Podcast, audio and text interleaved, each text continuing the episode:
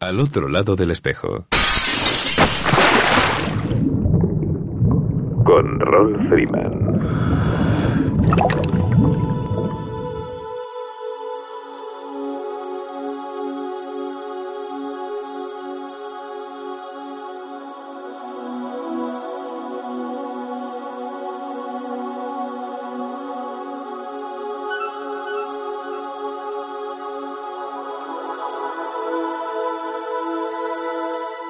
Amigos, saludos salados y bienvenidos a una nueva edición de Al otro lado del espejo. Un programa que hacemos con cariño para ti desde lo más profundo de un océano lleno de inagotables emociones. Deslizándonos libres e ingrávidos, surcamos cada semana las ondas del ciberocéano en nuestro virtual submarino amarillo bajo la cota cero. Emitiendo para el mundo desde el 107.3 de Radio El Campello y el 87.5 de Onda Cartagena. Y como siempre, desde ivox.com.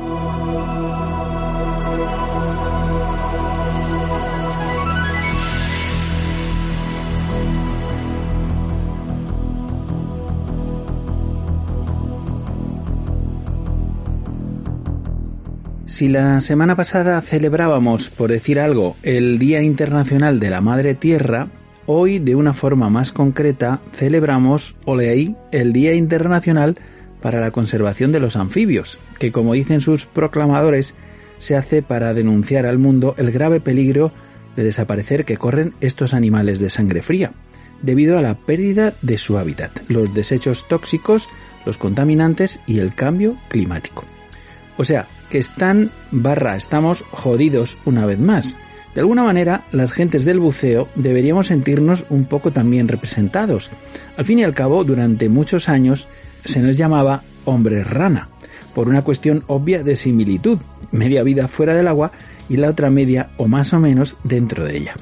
Además, la ONU, grandes proclamadores de días mundiales, se reserva este día como Día Internacional del Jazz y su representante, Herbie Hancock, jazzista y embajador de buena voluntad de la UNESCO, dice, ante múltiples conflictos y divisiones en muchas partes del mundo, espero que a través del lenguaje universal del jazz, nuestra celebración pueda inspirar a personas de todas las naciones a sanar, tener esperanza y trabajar juntos por la paz.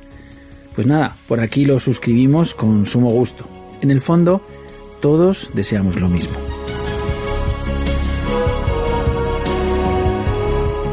Bueno, compañeros de buceos y aventuras, vamos con el plan de inmersiones para estas dos próximas horitas. Atentos al briefing porque esta noche buceamos con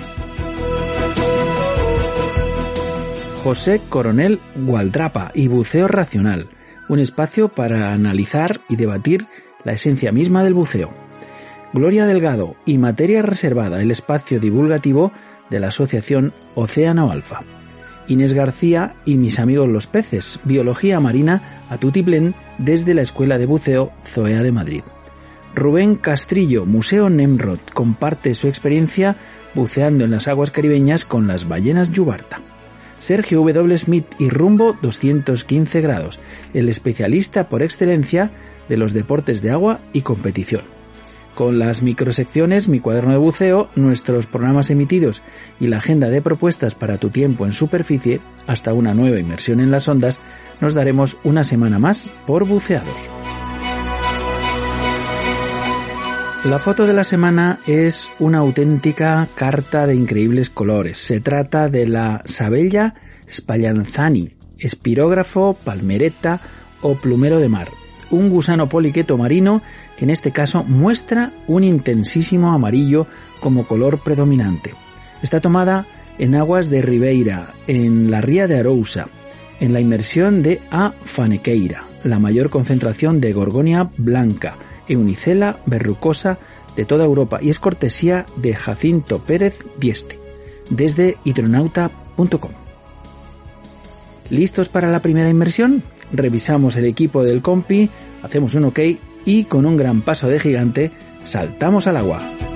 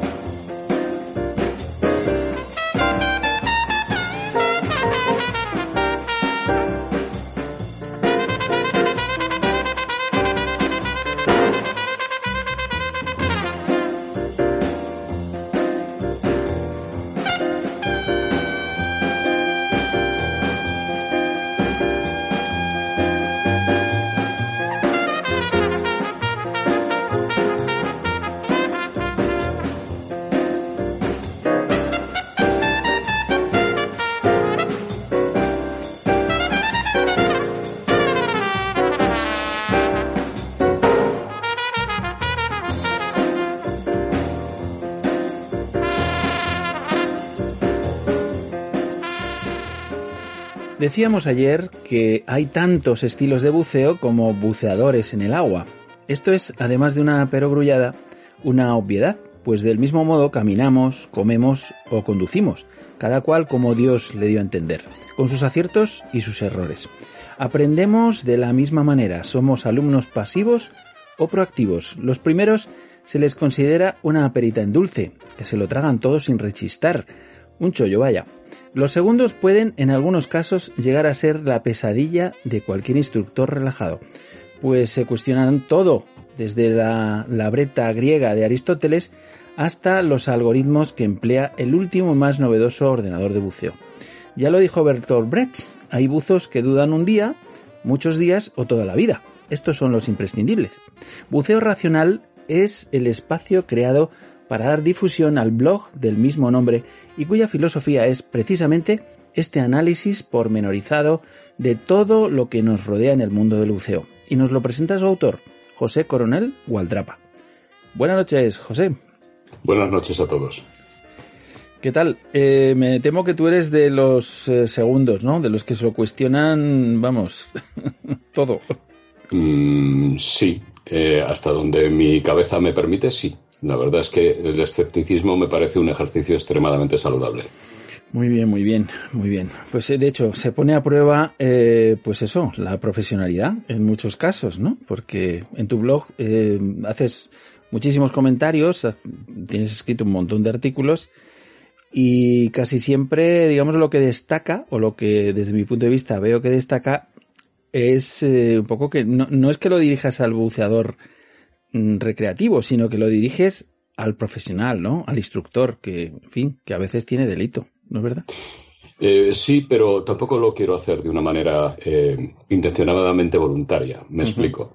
No presupongo que haya ninguna mala voluntad por parte de nadie. Eh, digamos que muchas veces el buceador, el instructor son víctimas, entre comillas, del sistema. El sistema que también digo que tiene unas ventajas absolutamente innegables, como es el, sobre todo haber popularizado el buceo hasta niveles verdaderamente impensables hace unos pocos años. Eso hay que reconocerlo. Pero ese, esa maravillosa cualidad tiene su contrapartida. Su contrapartida es la deficiente formación con la que eh, salen muchos buceadores. Y esa deficiente formación, pues a veces también se traspasa al, mundo de la enseñanza. de hecho, uno de los eh, artículos que verán la luz próximamente se titula el instructor de buceo como víctima. Con eso creo que.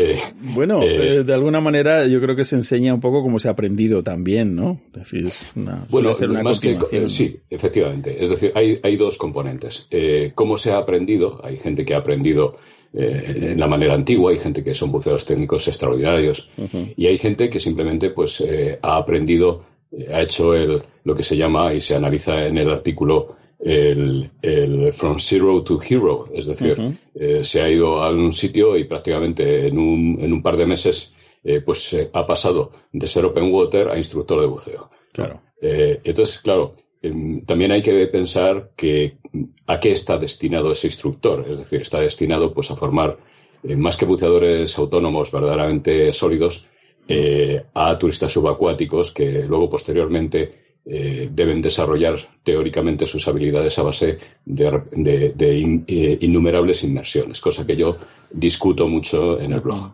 Creo que el problema no está eh, en el open water, sino está posteriormente al open water. Pero lo que quiero destacar con esto es que no, estoy juzgando, no hago un juicio moral de nadie. es decir, simplemente me estoy limitando a expresar una posición, a describirla no necesariamente tiene que ser compartida, pero lo que sí eh, me gustaría es que sirviera de punto de apoyo para reflexionar sobre ello. Muy bien. Eh, digamos, utilizando una expresión así muy marinera, un poco que cada palo aguante su vela. Eh, vamos con el, con el artículo de, esta semana que nos quieres comentar, José. Bueno, es un artículo que fue de los primeros que se escribieron en el blog el que quiera eh, leerlo no tiene más que teclear en Google buceo racional o eh, www.buceo.blog eh, y se titula los involuntarios hijos de Atila, la técnica de buceo y la protección del medio. en, en, este artículo se analiza la relación que existe entre la protección del medio y la técnica del buceador, que muchas veces yo creo que no se le da suficiente, eh, no se le presta suficiente atención. Empieza mm, hablando cuál es el problema, la técnica, la relación que hay entre la técnica de buceo y protección del medio. Eh, quien haya viajado, eh, pues no sé, al Mar Rojo o algún sitio coralífero y haya visto, pues, eh, alguna persona que no demasiado versada en esto del buceo, pegar aletazos a un coral maravilloso y cargárselo, hmm. pues le habrá dolido en el alma que esto suceda. y esto es mucho más frecuente de lo que parece. Es decir, hmm. esto no solamente se produce en zonas coralíferas, sino que se produce en todas otras zonas. Pero lo primero que me gustaría es destacar que hay gente que no ve un problema. Es decir, esto se puede eh, abordar de varias maneras. Hay personas que creen que el medio acuático no se debe tocar, es decir, no se debe interactuar en absoluto, no se debe apoyar las rodillas en el fondo, no se debe eh, eh, poner, utilizar, digamos, el medio para para, apoyarse, para agarrarse, etcétera, etcétera.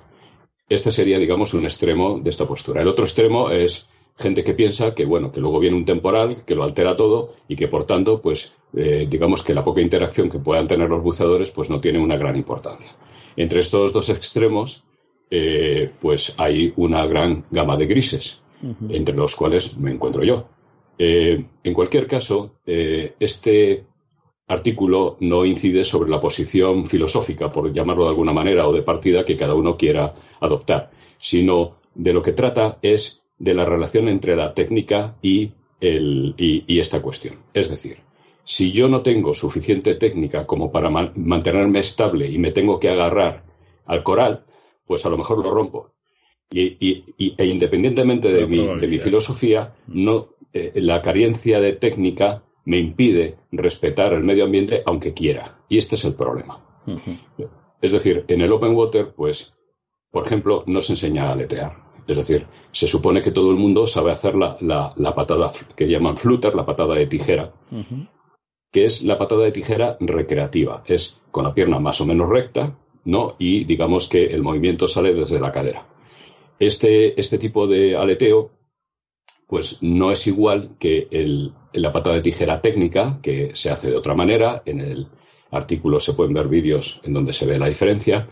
Y la diferencia está entre las dos patadas, por ejemplo, en que eh, se produce en la primera un flujo de agua mm, vertical eh, aumentada por eh, la falta de horizontalidad que normalmente tiene la gente que, que, bucea en recreativo. Mm. Y uno puede ir por encima del fondo a un par de metros e ir levantando arena e ir alterando cosas. Em, esto se puede resolver con otro tipo de patadas que no se enseñan.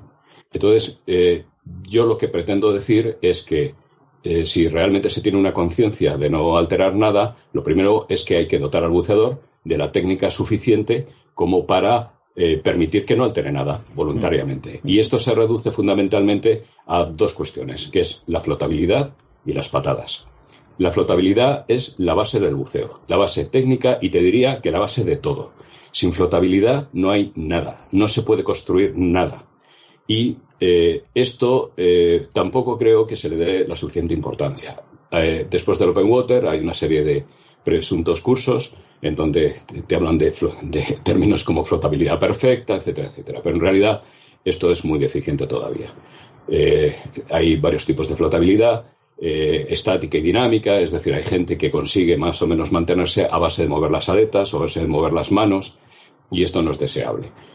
Eh, a lo que voy es que es necesario que el buceador tome conciencia de la necesidad de perfeccionar su técnica y que su técnica está relacionada con el respeto al, medio ambiente si es que desea eh, llevarlo a cabo.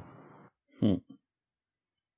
luego hay una cuestión que es el de los instructores. Es decir, también en el vídeo se pone el ejemplo de un instructor con un alumno eh, que se ponen a ver una anémona. Y entonces el instructor se planta en el fondo, pone las rodillas, pega letazos a todo lo que tiene alrededor sin ningún problema. el, claro, esto, independientemente de que tenga un impacto real o no en el medio ambiente, lo que eso es un mal ejemplo. Porque el, alumno, eh, porque lleva a pensar al alumno que este tipo de cosas pues no tienen importancia. Entonces, cuando el alumno se va a otro sitio, pues, eh, pues tampoco le da importancia y sigue haciendo eh, y sigue sin prestar atención al asunto de la técnica. Pero cuando se va al Mar Rojo, cuando se va al Caribe, pues no tiene recursos y empieza a destruir todo lo que tiene alrededor. Y esto sí que es intolerable. Eh, quien me esté escuchando y haya visto Caballitos de Mar en grupo, pues habrá visto que es muy frecuente que un grupo se ponga haciendo un semicírculo para, eh, de rodillas en el fondo para ver al consabido caballito y una vez que se ha visto al consabido caballito, si es que se le ha logrado ver, porque claro, se levanta arena, etcétera, etcétera, y, y aquello es un desastre, cuando la gente se da la vuelta, pues el caballito acaba en Marruecos, ¿no? cierto, y, cierto, y, este tipo de cosas, pues, eh, pues no es, eh, no es, creo yo que no es aceptable. Bueno, esto nos afecta más de lo que la gente se piensa, porque aunque mm, uno crea que cuando va a bucear, mm, pues ya está, eh, tú vas y buceas y no hay ningún problema, pues resulta que no, que luego hay gente, eh, sobre todo en los espacios un poco más protegidos, ¿no? Me refiero a las reservas marinas y este tipo de lugares donde, donde mm, yo creo que en todos lados, ¿eh? O sea, de alguna manera eh, luego la administración, a través de, a través de los científicos y demás, los biólogos, los oceanólogos y demás, pues, eh, pues se dedican precisamente a medir el impacto, el impacto que tiene nuestra presencia como buceadores, porque es verdad que parece que es poca, pero como somos muchos, pues muchos pocos hacen un mucho. Eso a mí no me cabe la menor duda. Tú dices, todo el mundo ha visto, pues claro, y lo seguimos viendo todos los días, todos los días. Entonces, eh, por un lado, efectivamente está el buceador novel que quizá no debería de bucear en según qué lugares todavía, porque recuerdo que en España, pues ahora mismo hay una, hay una disposición, incluso eh, que está recogida eh, por una orden, por una orden ministerial, eh, que, recoge un poco lo que son los criterios del buceo responsable desde 2018, especialmente en estos espacios, reservas marinas de, interés pesquero. Pero, pero es que en otros lugares pasa exactamente igual. Eh, y además, lo que pasa es que al final. A veces, eh, José, a veces no hace falta ni ver. Porque, por ejemplo, la fotografía, la fotografía macro, la fotografía macro imperativamente eh, está obligando de alguna manera a que el buceador se haya posado completamente en el fondo. Entonces, eh, creo que en tu blog tienes alguna, alguna imagen por ahí similar y demás de, alguien que está completamente tendido en, en el fondo. Eh, y claro, o sea, estás viendo a lo mejor ese caballito que tú dices, ¿no? Pero es que y a lo largo de tu cuerpo, ¿qué es lo que hay? O sea, ¿cuánta vida Marina, ¿cuánta biodiversidad estás afectando? Pues, pues es que ni lo sabes, porque eh, no eres consciente de ello, que es que eso es lo terrible. Precisamente uno, una de las partes del artículo se llama la conciencia del derredor. Claro. Es decir, eh, que es una cosa que hay que trabajar. Muchas veces uno eh, lleva una máscara que es como llevar orejeras que solamente pues le hace concentrar su atención en lo que tiene delante y se olvida de lo que tiene alrededor. y, eso es un asunto que hay que trabajarlo. Es decir, hay que saber perfectamente, porque la flotabilidad no es simplemente permanecer en una cota. La flotabilidad, desde mi punto de vista, hay muchas maneras de definirla, pero desde mi punto de vista no es solamente mantener la cota, sino además a una determinada profundidad, sino además eh, mantener la posición que se quiere mantener del cuerpo. Es decir, una persona que no sepa, por ejemplo, está en, horizontal, sino que en cuanto se para naturalmente se ponga en vertical, para mí no tiene una buena flotabilidad. Aunque permanezca en la, cota, su centro de gravedad permanezca a, la misma profundidad. Entonces, eh, el, problema muchas veces es que eh, cuando uno, eh, digamos, está entrenando la flotabilidad, también tiene que entrenar un poco lo que se llama la conciencia situacional, que también hay un artículo dedicado a ello. Es decir, eh, tiene que saber exactamente dónde están sus piernas, dónde está su, aleta, dónde está la pared que tiene detrás, a qué distancia está, y todo eso se entrena. Y, más o menos eso, eh, pues con el tiempo se va desarrollando, de tal manera, pues que es mucho más difícil dar aletazos accidentales, por decirlo de alguna manera. Claro, claro. Yo, yo querría un poco de alguna manera distinguir esa, esa situación. Es decir, la mala técnica de, del accidente. Es decir, el accidente quiere decir que, no sé, en algún momento dado, en un momento dado de tu inmersión, puede alguien perder un poco ese equilibrio o esa situación en la que se encuentra y, en fin, y ante una o, o ante una situación grave, por ejemplo, ante un accidente, ante un problema Chico, o sea, es evidente que lo, primero es salvar la vida, ¿no? por supuesto, por supuesto. es decir, no, no, no, por estar en plan exquisito debemos morirnos. Efectivamente, pero, pero de lo que yo creo que lo que tú hablas es, es de otra cosa. Es en general un poco la sensación que tiene, que tiene uno cuando ve, eh, bueno, ya no, ya no imágenes estáticas, sino más bien los vídeos y demás, que ves un poco la, la mala técnica y cómo está influyendo negativamente en, en el entorno, que es de muchas maneras y que aquí eh, los seguidores de nuestro programa pues eh, saben perfectamente que desde hace 12 años ya y pico, camino del, del 13, eh, tenemos un programa de biología en el que ponemos precisamente el foco y el énfasis en, en conocer a las especies y de qué manera influye nuestra presencia negativamente sobre ellas. Porque, porque unas veces puede ser las aletas, podemos desplazar ese sedimento del fondo y hombre, pues si se trata de, un, de una especie filtrante y demás, automáticamente va a dejar de alimentarse. Y vete tú a saber cuándo eh, se vuelve a recuperar o algo peor, si no le has dado una patada y las has arrancado directamente. ¿no? Como mencionabas tú del Mira, Rod, em, eh, yo en verano, en verano no se puede hacer otro buceo que no sea el recreativo y yo tengo un pequeño apartamento en la costa española. Entonces yo suelo bucear en el mismo centro todos los veranos. Cuando encontramos algo, que lo encontramos frecuentemente, pues ya sea una gorgonia, un caballito de mar, hemos encontrado cosas verdaderamente interesantes. Ya no lo decimos directamente. Es decir, se lo decimos a alguna persona, hay algún buceador, sobre todo que eh, son biólogos, o sea, son gente, digamos, muy experta y que eh, no hace falta decirle nada más. Pero digamos que a, los instructores, a, los buceadores en general, pues ya no se lo decimos. No se lo decimos porque sabemos que el caballito, la gorgonia o lo que sea, es que no va a sobrevivir a este año. ¿Me explico? Claro. Entonces, claro. Y, y, esto es lamentable decirlo, pero, pero es que es así.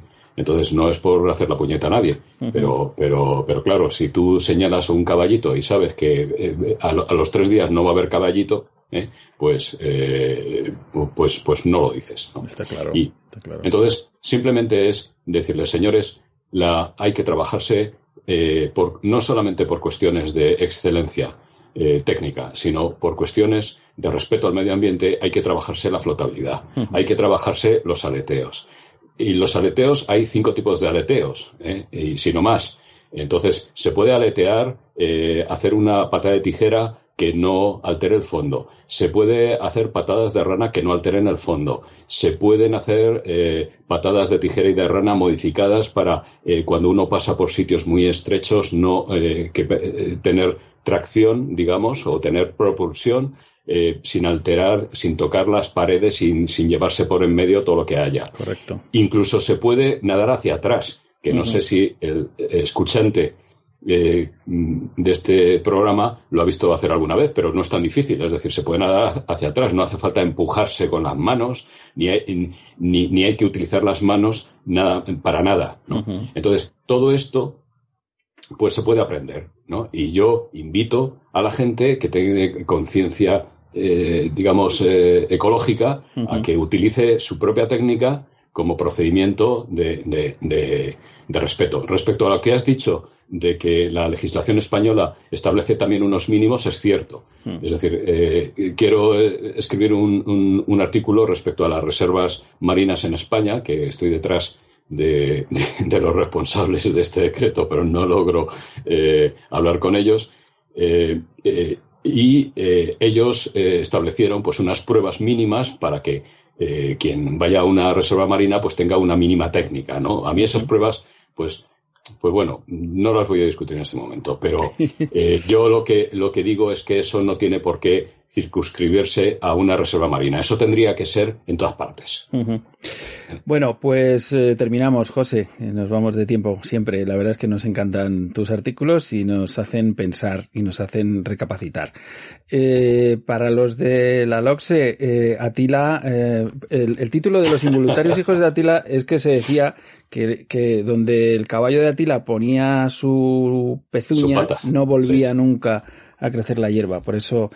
Y te voy a sugerir un título para un nuevo artículo eh, que podría llamarse Patente de Corso o algo así refiriéndose eh, precisamente. Como eh, patente de corso, lo que pasa es que Está cogido. El, el, escritor Pérez Reverte lo utiliza como título para sus artículos en el país, creo. Ya. Entonces, pues puede llevar un poco a la confusión, pero vale. No, pero te lo, mi sugerencia es porque algunos guías, ya sean Dive Masters o instructores, eh, presumen exhibiendo eh, la fauna marina en sus manos y haciendo todo tipo de tropelías como si ellos sí pudieran. ¿Vale? Entonces lo digo porque eso eh, incluiría un poco esta falta de respeto por el entorno y por el medio. Entonces mostrarlo como decir, bueno, yo lo puedo hacer, pero tú no, pues es un gravísimo error. Entonces creo que había que reflexionar sobre este tema también. Sí, pues, el, el, feeding también había que hablar sobre ello. Sí, señor. Sí, señor. El, eh, este tipo de cosas que, bueno, están, están prohibidas en, en, muchos sitios ya, ¿no? Pero que poco a poco, pues, eh, pues se van, se van imponiendo. Efectivamente. José, un abrazo grande. Hasta muy pronto. Un abrazo para todos. Chao.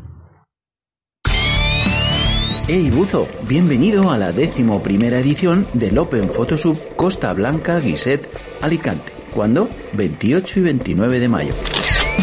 Una competición Photosub valedera para la Copa FEDAS de la Comunidad Valenciana. En las cristalinas aguas de la Reserva Marina de Tabarca. Un auténtico lujo submarino.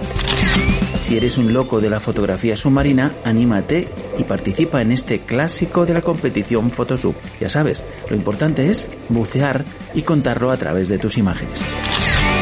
Apúntate ya en el correo del Club Giset de Alicante, imagen.giset.es. ¿Nos vemos en los mares?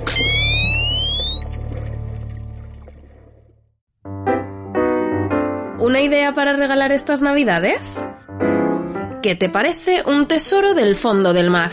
La bodega submarina Crusoe Treasure te ofrece un vino exclusivo y de la máxima calidad, madurado y criado en el mismísimo corazón del mar Cantábrico. Entra en la bodega virtual underwaterwine.com y elige el vino especial que más te guste.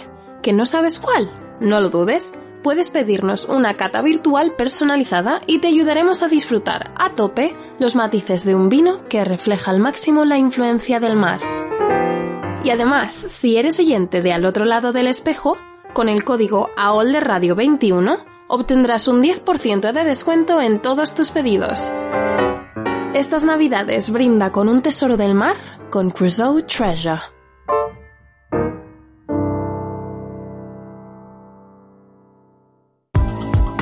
Todo el mar por descubrir a un paso desde Nautilus, tu escuela y tienda de buceo en Barcelona. Desde la primera experiencia, tu bautismo de buceo y toda tu formación como buceador en un centro PADI 5 estrellas. Todo el material que necesites para que la aventura submarina sea la experiencia de tu vida. Salidas desde Lloret de Mar a toda la Costa Brava y viajes de buceo a los destinos más importantes del mundo. Todo lo tienes aquí, en Nautilus entra en nautilusdivecenter.cat y encontrarás todas las marcas y un amplio stock, reparación y mantenimiento de equipos por manos expertas y todo a un precio súper competitivo. Si lo tuyo es el mar, Nautilus, todo lo que puedas soñar. La comunidad del buceo está de enhorabuena. Seguimos sumando emisoras por el azul. Al otro lado del espejo ya suena junto al mar ya puedes sintonizar también en la comunidad de Murcia la radio del buceo y el mar en el 87.5 de la FM, Onda Cartagena, la primera del dial, como siempre la noche del sábado a las 22 horas.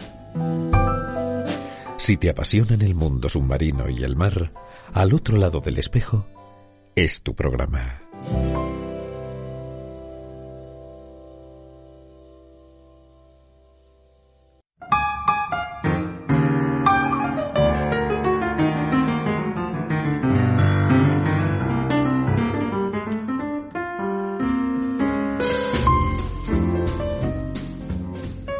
A pesar de todos los cuidados posibles, por exquisitos que estos sean, especialmente en los espacios marinos protegidos, es obvio que nuestra presencia ejerce por muchas razones y de muchas maneras una presión sobre el medio.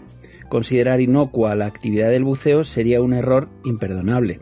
pero limitar al máximo esta presión es posible con la formación adecuada, especialmente en lo tocante a la sensibilidad por el medio y a la conciencia real del entorno en el que nos encontramos.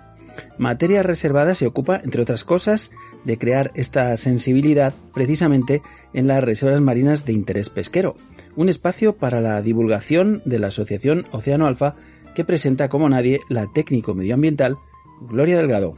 Buenas noches, Gloria. Buenas noches, Rol. Buenas noches a todos.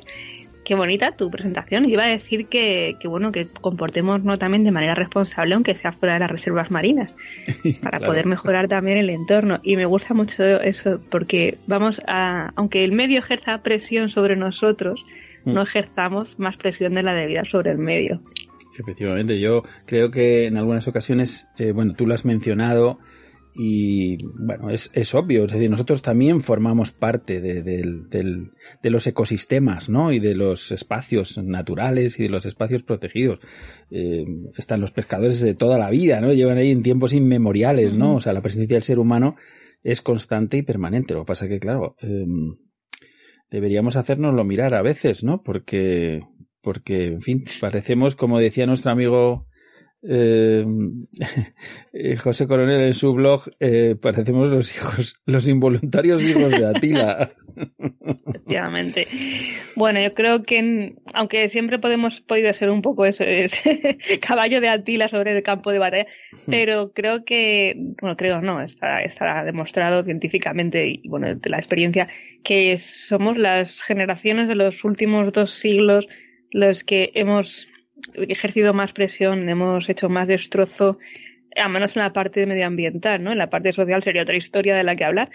Entre, entre los seres humanos, pues hemos hecho barbaridades desde, desde hace 10.000 años, pero sobre el medio ambiente eh, nos hemos endiosado con, con el descubrimiento del petróleo, como decían escuché no hace mucho, creo que fue a, Valladares, perdón si no, fue Fernando Valladares, pero el haber encontrado ese, esa fuente del poder, ese fuego de Prometeo mm. que nos ha permitido ese, ese derroche y ese, ese, ese mm, no sé, que esa fuente inagotable, ¿no? Que pensábamos de energía tan fácil que ahora nos hemos metido en un callejón sin salida, como es el cambio climático y los problemas geopolíticos que ocasionan y de que a pesar de, pensar que bueno, ya llegará, ya llegará, estamos investigando, estamos en I+D, nos ha pillado totalmente, al menos ahora los europeos somos conscientes y no teníamos nada preparado, estábamos totalmente vendidos.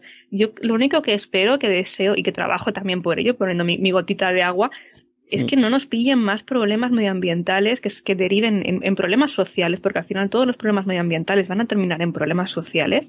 Claro que no nos pillen, que no nos sigan pillando, que, que espabilemos, que dejemos de ser el único animal que tropieza dos veces en la misma piedra. Bueno, por nuestro propio bien. Gloria, creo que en algunas ocasiones también hemos comentado por aquí. Aquí hablamos de muchas cosas así de refilón muchas veces y, y, luego volvemos a recurrir a ellas una y otra vez, ¿no? Hemos dicho muchas veces, ¿no? De que, bueno, parece ser que el, un poco los humanos, hasta que no estamos al borde del precipicio, no, no reaccionamos, que si no nos relajamos, ¿no? Que parece que, que todo de bueno, mm, somos grandes procrastinadores, ¿no? Vamos dejando las cosas para luego, para luego, para mañana, hoy no mañana y estas cosas. Y luego pasan mm, pues las cosas que pasan, ¿no? Es decir, pues por ejemplo el, tema de la pandemia fue un como un punto de inflexión que, que, que, bueno, prácticamente paralizó toda la economía mundial, ¿no? O sea, en un, en un altísimo porcentaje, ¿no? Luego se podía, se podía hacer, quiero decir, no, no, no, es deseable, pero se puede hacer. Es decir, cuando hay una causa mayor, eh, digamos que es la que nos une a todos, eh, podemos ponernos de acuerdo, eh, en fin, unos con, con, más, con más, digamos, intencionalidad y otros con menos, a la fuerza, otros a la rastra, ¿no? Pero podemos terminar poniéndonos de acuerdo de que hay que hacer cosas, ¿no? Y entonces, creo que este es un poco el caso también, ¿no? El tema del cambio climático eh, bueno, pues si, si lamentablemente una situación como la que estamos viviendo en este momento de, de, terribles guerras que están influyendo de una manera tan directa y de una manera tan global en, en el consumo, bueno, o en la distribución o en el, el acceso, ¿no? A estos recursos eh, tan importantes, bueno, pues hay una búsqueda urgente de alternativas. Y esto, pues es lo que digo, es decir, siempre Hombre, mm, no te digo que no haya mal que por bien no venga, que también, pero, pero a veces tiene que ser a la fuerza, tiene que ser por una fuerza mayor, y esta lo es en este caso. Claro, pero, pero eso es que veníamos diciéndolo ya desde muchas décadas. Exacto. Se estaba hablando desde, desde 92 en Río, se venía diciendo, eh, por favor, busquemos otras fuentes de energía alternativa, descarbonicémonos. Sí. Y nada, nada, nada, y todavía nos volverán a dar. Yo quería comentar también que precisamente cómo surgen las, las reservas marinas a nivel global como idea, como necesidad, y es precisamente de una crisis pesquera, de la, de, mm. la escasez de bacalao, que, mm. empezó en Canadá, ¿no? Pero bueno, el bacalao era el, el, podemos decir, la especie pesquera más abundante que los, los grandes viajes de, de, los descubrimientos, ¿no? De, las colonizaciones, fueron gracias al bacalao, porque los barcos iban pescando y era el animal, era el pez que, que, que mejor pescaban porque era muy abundante y que presentaba una fuente de proteínas importante porque, claro, obviamente la bodega del barco es limitada, ¿no? Y hay otras necesidades que, si puedes encontrar proteína animal en el mar, ¿por qué la vas a llevar de, tierra, no? Y gracias a, esa especie en concreto, se, bueno, y a otras más, ¿no? Pero bueno, se nombraba el bacalao como esa fuente inagotable de pescado que mantenía vivos a los navegantes en sus grandes viajes y llegó a ser tan escasa que provocó una crisis económica y social muy importante. Y ahí fue cuando, bueno, reservas marinas, ya no te había mandado el medio suficientes mensajes para empezar a trabajar antes en protección de los ecosistemas, en protección de los lugares donde crían los peces, donde hay alevinaje, donde hay eh, hábitats propicios. Nos cuesta muchísimo, nos cuesta, y, bueno, creo que en algún momento de la historia, si es que nos da tiempo, si es que sobrevivimos a todo esto, Mm, mm, podremos cambiar, ¿no? Porque, porque bueno, creo que, que nos hace falta, que si no, vamos muy, mal, vamos a ese precipicio y no nos pararemos en el borde. Yo creo que haremos como los lemmings y acabaremos en, el abismo. Pero, pero bueno, quiero mandar un, bueno, cambiando radicalmente de tema porque sabéis que el espacio es positivo, mandamos siempre un mensaje de, de bueno, de, de, de, que se puede hacer, ¿no? De que se está haciendo, de, de los logros en, este, en el sentido de protección del medio marino eh, teníamos un invitado, eh, desgraciadamente no, no, hemos podido, haber surgido imprevisto y, no ha podido venir al programa, pero hablaremos con él próximamente, eh, está pendiente. Y queríamos hablar de un, tema muy importante que son estas figuras de protección, cómo funcionan, para qué sirven, cuándo sirven, cuándo no sirven, pros y contras, que creo que va a ser muy interesante, pero lo dejamos para la siguiente materia reservada. Y hoy aprovecho también para, bueno, hablar de una noticia de, la semana pasada, que, que, es algo, algo positivo, ¿no? Y es el aumento de, de, la biomasa en reservas marinas, en concreto en la del Freud de Sadragonera, o Sadragonera, de la isla de, de Baleares, Dragonera. Y bueno, pues según la vanguardia, nos dicen que ha aumentado un 340%, o sea, tres veces y media más de, lo que ya hay. Y es uno de los resultados de los censos de peces de, realizados por, cargados por la Dirección General de Pesca y Medio Marino de Baleares. Y bueno, sobre todo habla de que este porcentaje tan, tan positivo es de la biomasa de aguas profundas y un poquito menos en las superficiales. Bueno, eh, no sé exactamente a qué, a qué puedes, puede deberse este, esa diferencia. Supongo que será, yo intuyo, ¿vale? No, no tengo ningún dato que lo demuestre, pero yo intuyo que en aguas superficiales al haber más movimientos, de ser peces pelágicos, es más variable, ¿no? Se mueven más, se produce más ese efecto reserva de, exportación de biomasa y en las profundas hay más organismos sésiles, hay más organismos ligados al, al, fondo y creo que uno en ese sentido pues se queda, se permanece más. Es, es, mi, es mi hipótesis, no está demostrada. Oye, pues, pues mira, a colación de lo que estás comentando, el tema este de los censos de los peces, eh, bueno, creo que es una, es una pregunta que, que nos llegaba precisamente a través de un colaborador del programa, eh, que decía, bueno, yo es que yo buceo habitualmente en, en una zona, precisamente en, en aguas de Mallorca. Eh, y, y, claro, dice, hay días que veo muy pocos peces y otros días que veo muchísimos. ¿no? Entonces, dice, ¿cómo hacen? ¿Cómo hacen para contar los peces? ¿Cómo se hace para censar los peces? Claro, yo, mi, mi automáticamente, mm, bueno, a ver, estos, estos eh, programas suelen ser eh, pues, eh, pues o bien de, de, las propias universidades, de oceanología, oceanografía, em, biología marina y demás, supongo que hay unas técnicas, ¿no? Para, para determinarlo. Fíjate que, que los barcos, los barcos de pesca, y la verdad es que cualquier barco medianamente equipado con una buena sonda, una sonda de las que, de las que se utilizan hoy, con las que se equipan los barcos hoy, te dice cantidades, te dice tamaños, te dice profundidades, te dice muchísimas cosas y puedes saber exactamente qué tipo de peces son los que están ahí abajo. O sea, yo no sé, digamos, qué metodología, que es un poco la, la, pregunta, qué metodología es la que se emplean em, pues para, para hacer estos censos y para saber un poco la, la parte científica, que es la que asesora eh, en estos casos, pues cómo, cómo, cómo trabaja, ¿no? ¿Qué es, qué es lo que, qué herramientas utiliza? Pues ahí juega, juega un papel muy importante los pescadores, porque son los observadores de pesca los que están en, están en los barcos, sobre todo en los grandes, estas grandes mareas, eh, en los que toman nota de lo que sale, lo que extraemos. la, manera de extraer más cantidad de peces del mar es a través de la pesca. Sí. Y ellos son los que toman nota, ¿no? De, por ejemplo, imaginado los barcos de pesca de arrastre que sacan mucho, mucha cantidad y mucha, mucha diversidad y son ellos los que se encargan de medir, de tomar nota de cuántos ejemplares, incluso en biomasa, peso, y a través de esos datos, un montón de datos, se hacen las estadísticas y se puede determinar esa, esa línea, ¿no? Es la manera de hacer censos, aparte luego en, de manera más puntual, se hacen censos con, con buceo, ¿no? De buceadores, que son los que van tomando las notas. En esto, pues por ejemplo, eh, si ya podemos hablar con Mercedes Varela, de nuestra compañera. Ella se, tiene mucha más experiencia, o incluso Macarena, que hablamos hace dos semanas con ella. Macarena Molina también han trabajado en este tipo de censos, y además Macarena Molina también ha participado en censos de, del IEO como pescadora. Y es a través de, de, ellos de los que se va recabando datos. También juega un papel importante la ciencia ciudadana que, no, que hemos apuntado también alguna vez en el, programa, y de cómo mm, muchos observadores, ¿no? En momentos puntuales, pero son muchos datos que nos van dando información, pero sobre todo de la actividad pesquera son los que nos están dando la gran, el grueso de esa, de esa información. Por eso también es muy importante la actividad y, la ponemos en valor desde aquí.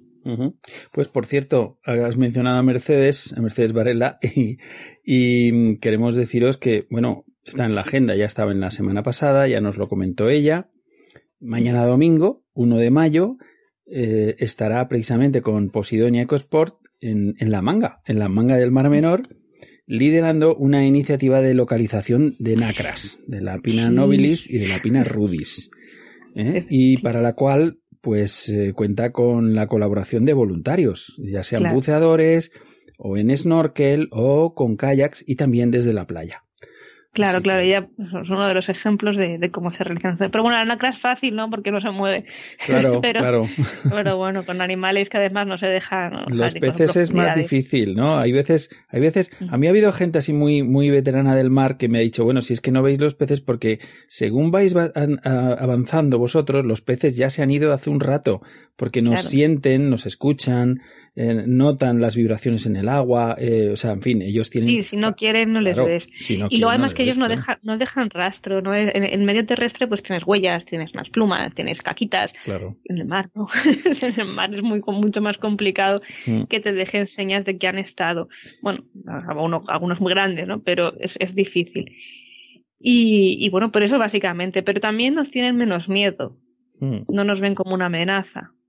Entonces eso es algo juega a nuestro favor y se dejan mal, ver. Hacen mal, hacen mal. Bueno, eh, por ejemplo, en reservas marinas sí que se observa mucho ese cambio de, actitud, sobre todo, mm. por ejemplo, de los meros. El mero no huyen, con los meros que viven en la reserva marina, que, que pasan prácticamente toda su vida allí, no huyen de, de un buzo porque no lo consideran una amenaza. Es como si tú eres muy grande, bueno, yo también, y nada, y estoy aquí. Sé que no me comes, sé que no me atacas, debe de ser algo sin boca, no sé. Claro, pero esto, esto corre, corre en su contra. Gloria, esto realmente va completamente en contra. Es decir, es, un tema ya muy, muy conocido de que, en fin, un poco la, la, no te digo que el intento de domesticación de los, de los meros, pero sí el atraerlos, el darles de comer, el, en fin, establecer ese, ese vínculo que algunos buceadores han establecido a lo largo de los años, que, que ha sido real y que ha ocurrido con toda su buena intención, pues ha ocasionado que luego pues eh, otras personas, otros buceadores más desaprensivos, eh, pescadores furtivos y demás, aprovechan esa indefensión del animal, ese comportamiento amigable hacia el buceador, pues para, pues para pescarlos con total facilidad y con total impunidad, porque es terrible. O sea, es terrible. Sí, bueno, ya tenemos casos conocidos. Por eso, por eso, por eso lo digo. Sí. Y, y, habrá muchos no conocidos, pero bueno, desde aquí para bueno, condenaría, ¿no? Entonces, este capaz no me parece nada deportivo. Creo que es como matar un cachorrito. Eh, es algo que, que, que, tiene, que, que te aporta porque te puedo entender el, pescador recreativo que quiere pues de esa pelea con el animal, pero cuando el animal se deja hacer Claro, pero por, eso digo que ese, el comportamiento previo del buceador eh, que pretende establecer un vínculo con, el, con, con, los meros o con otras especies, en realidad va en detrimento de la, de la, un poco de la, de la vida de esa especie. Esa especie se vuelve más indefensa, se vuelve más confiada y, y en fin, y eso pues hay, que respetar su silvestridad, ¿no? Está clarísimo. Hay que respetar que son animales silvestres mm. Y que no, no, debemos, no tenemos ningún derecho a mm. domesticarles. Está claro. Creo que hay que respetarles en su, en su propia esencia. Y bueno, quiero terminar con una cosa porque eh, el tema de, de esta gran noticia de Baleares, pero bueno, que esto es extrapolable a todas las reservas marinas, Baleares lo bueno que tiene es que tiene ahora tres, son dos reservas marinas de interés pesquero, pero es la comunidad autónoma que más reservas marinas con figura de protección tiene, ¿no? Todo tipo de reservas marinas. Y comentar, pues bueno, que también lideran un poco este, esta gestión o, esta intención de protección del medio marino, bueno, puede ser de otra manera, y, organizan un, congreso de gestión de reservas marinas, que será a finales de octubre, y lo vamos ya dejo así un poquito con preagenda para que a nuestros oyentes les vaya sonando que se va a hacer, que, es una iniciativa bueno que participará por, muchas entidades y, y, por mucha gente y próximamente pues, pues hablaremos más del tema y que estéis atentos a nuestro programa. Está clarísimo. Muy bien, Gloria, pues oye, un placer, como siempre, tenerte. Hoy sin invitado, solita ante el peligro. Bueno, ya vendrán. Pero bueno, eh, ha estado muy bien, ha estado muy bien. Así que nada. Un, abrazo muy grande. Hasta pronto. Chao. El espacio de materia reservada que acabas de escuchar es una acción del proyecto Reservas Marinas Garantía de Futuro desarrollado por Océano Alfa con el objetivo de poner en valor nuestras reservas marinas y a sus verdaderos protagonistas, los pescadores artesanales.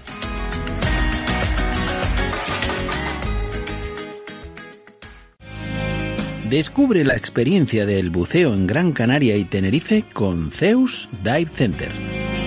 Libérate del estrés sumergiéndote en un mundo de posibilidades. Relájate practicando buceo y snorkel.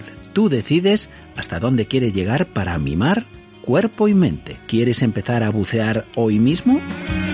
Entra en zeusdivecenter.com o zeusdivecentertenerife.com y da comienzo a tu nueva aventura aquí en Las Afortunadas, todo el año para descubrir la magia que hay bajo el mar de Canarias. Zeus Dive Center.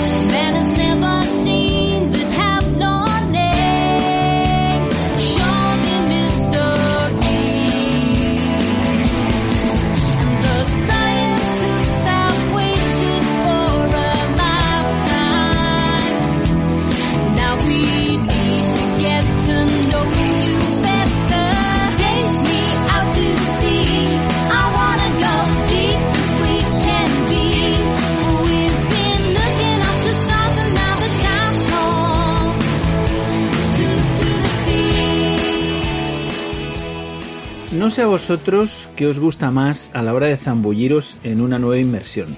Saltar con un paso de gigante o rodar de espaldas por la borda de la embarcación. una imagen casi mítica que tenemos de los buceadores. A mí personalmente esta última me vuelve loco. Además, ese momento en el que ya estoy completamente sumergido, un segundo antes de sacar la cabeza en superficie, me parece realmente mágico. Es traspasar la puerta al otro lado del espejo. Nuestra particular Stargate. Un mundo desconocido, pero muy familiar a la vez. Más cada semana que tenemos la oportunidad de escuchar el espacio Mis amigos los peces, la sección de biología marina que nos trae Inés García desde la Escuela de Buceo Zoea de Madrid. Buenas noches, Inés. Hola, buenas noches. Ay, qué alegría hablar con vosotros. Me gusta. Macarena. Se me hacía ya larga. sí, sí, sí, te echábamos de menos, ¿eh? Te echábamos de menos yo también a vosotros. Gracias. Y bueno, esperamos que hayas disfrutado de, estos días de descanso y, en fin, y hayas, te hayas reencontrado con la madre naturaleza. Sí, así he hecho. He conectado con tierra, que lo llamo yo. Y ahí, pues, bueno, no ha sido con el mar, sino con la tierra, pero, pero también es muy, muy gustoso en, en Gredos. Así que Qué maravilla. Y mira, a colación viene que la semana pasada celebramos el Día de la Tierra, o sea que qué bien. Claro. Entiendo naturaleza, da igual lo que sea. Está claro. Y para reconectar con, el mar, pues em, esta noche mis amigos los peces eh, vamos a hablar de, de un protagonista, de un personaje del que ya hemos hablado, pero que vuelve a salir de forma recurrente. Porque Ayer le preguntaba a Eva, una amiga instructora que trabaja en Murcia y mm. que pasa gran parte de su tiempo bajo el agua, que me dijera qué pez le llamaba en estos últimos días la atención. Y me dijo, el pez equilibrista, ese que se pone al revés, que tiene los labios gordos, que está siempre como jugando con una bola de cosas junto a la boca y que persigue a los Freddys. Y dije, espera, espera, espera, espera. porque Eva es muy expresiva. De hecho, a veces cuando damos la sesión de biología para buceadores y ella está al lado, ella va haciendo con mímica los peces. Sí. El mero le sale muy bien, la castañuela, muy graciosa. Total, este pez equilibrista que me describía Eva así a, ti te puede sonar así como adivinanza quién puede ser. Mira, Inés, no solamente no me suena a mí, no, le suena ni a Google. O sea, y si no le suena a Google, es, que es un buen invento. No, porque equilibrista no es un término aceptado, eso se lo ha inventado ella. Bueno, que lo registre, por eso lo digo, que si no lo encuentra Google, que lo registre rápidamente. Porque dice que a veces está boca arriba, otras boca abajo, y que se lo encuentra muy a menudo. Es verdad que es muy común. Qué bueno. Pues está hablando, yo, yo enseguida le dije, espera, espera, espera. Le pregunté algunas cosas y dije, date, estás hablando del peto. ¿Qué peto? Ni qué ah. peto. Es uno que es equilibrista. El tordo peto, que es Symphodus tinca, una especie de la familia de, un pez de la familia de los lábridos, que hace poquito, por eso os digo que me estoy repitiendo, porque en el mes de febrero hablamos de otro, de otro del género Sinfodus, de, del tordo rojo, Sinfodus mediterráneos. Pero este, pues ahora que está tan así, pues os voy a hablar de él para que cuando vayáis a bucear lo tengáis muy presente, aunque seguramente los oyentes ya lo tengan presente. Pues dentro del, género Sinfodus es el, uno de los más grandes, el más grande de, su género, ya que puede medir hasta 35 o 40 centímetros. Y como muchos lábridos, pues tiene un cuerpo alargado, así robusto, fortote, y esa boca tan característica de la que hemos hablado en varias ocasiones, con los labios grandes y carnosos, que de ahí viene el nombre de lábridos. Y del color mm, de este pez hablaremos un poco más adelante, porque, como hemos dicho en otras ocasiones, no debemos fiarnos mucho cuando miramos las guías o alguna foto del color de los peces, porque en este caso concreto, el peto puede cambiar de color según la época del año, el sexo o el ambiente. Así que sí que podemos sacar unos rasgos generales, pero, pero no hay que fiarse demasiado. ¿Y dónde le vamos a encontrar?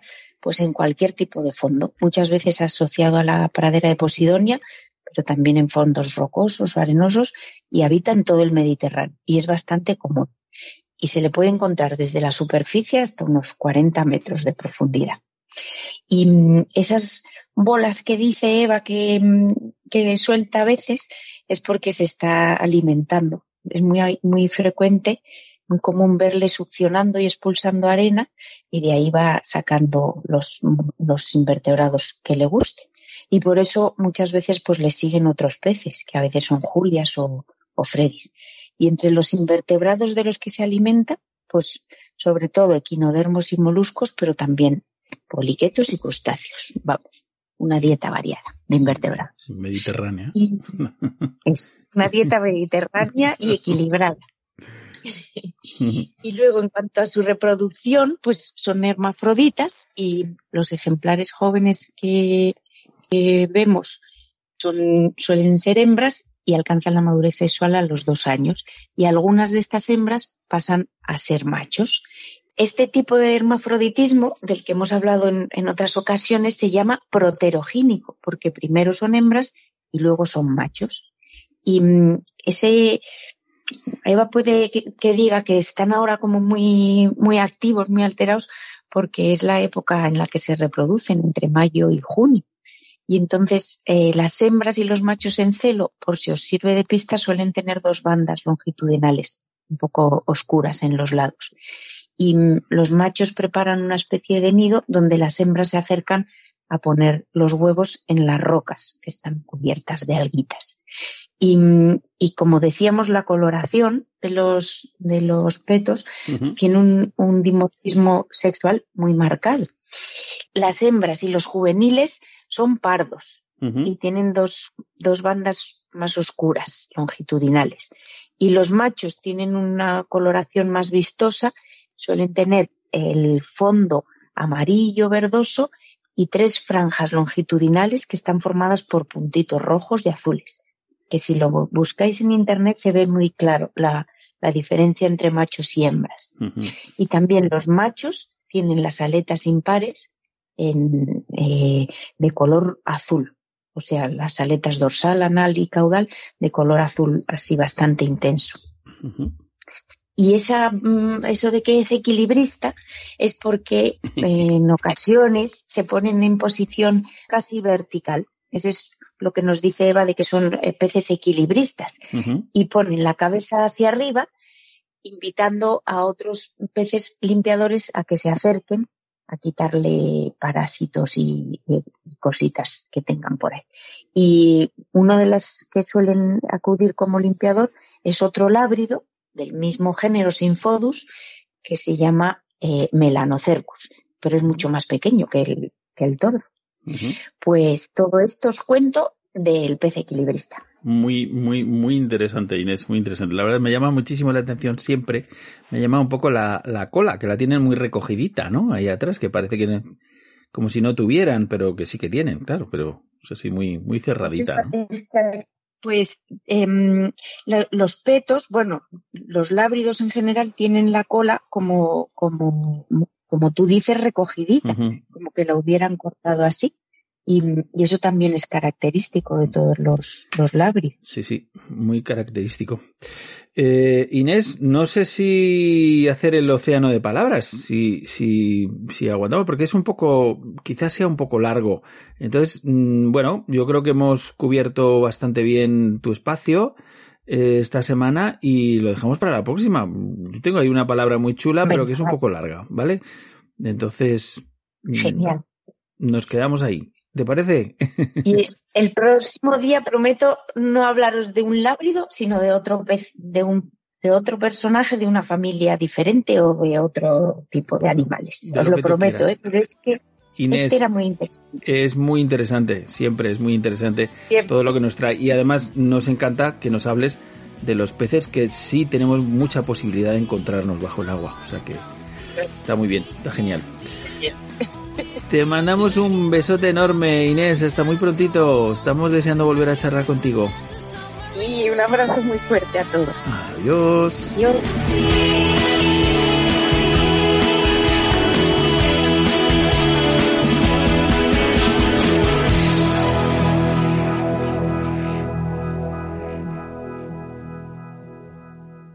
Al otro lado del espejo. con Ron Freeman.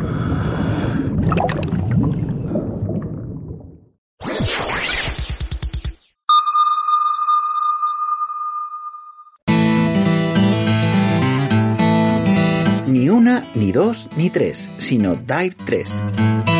¿Se te olvida la docu cuando vas a bucear? Dive 3. Titulación, certificado médico. Dive 3. ¿No recuerdas cuando tienes que hacerte el reconocimiento médico? Dive 3.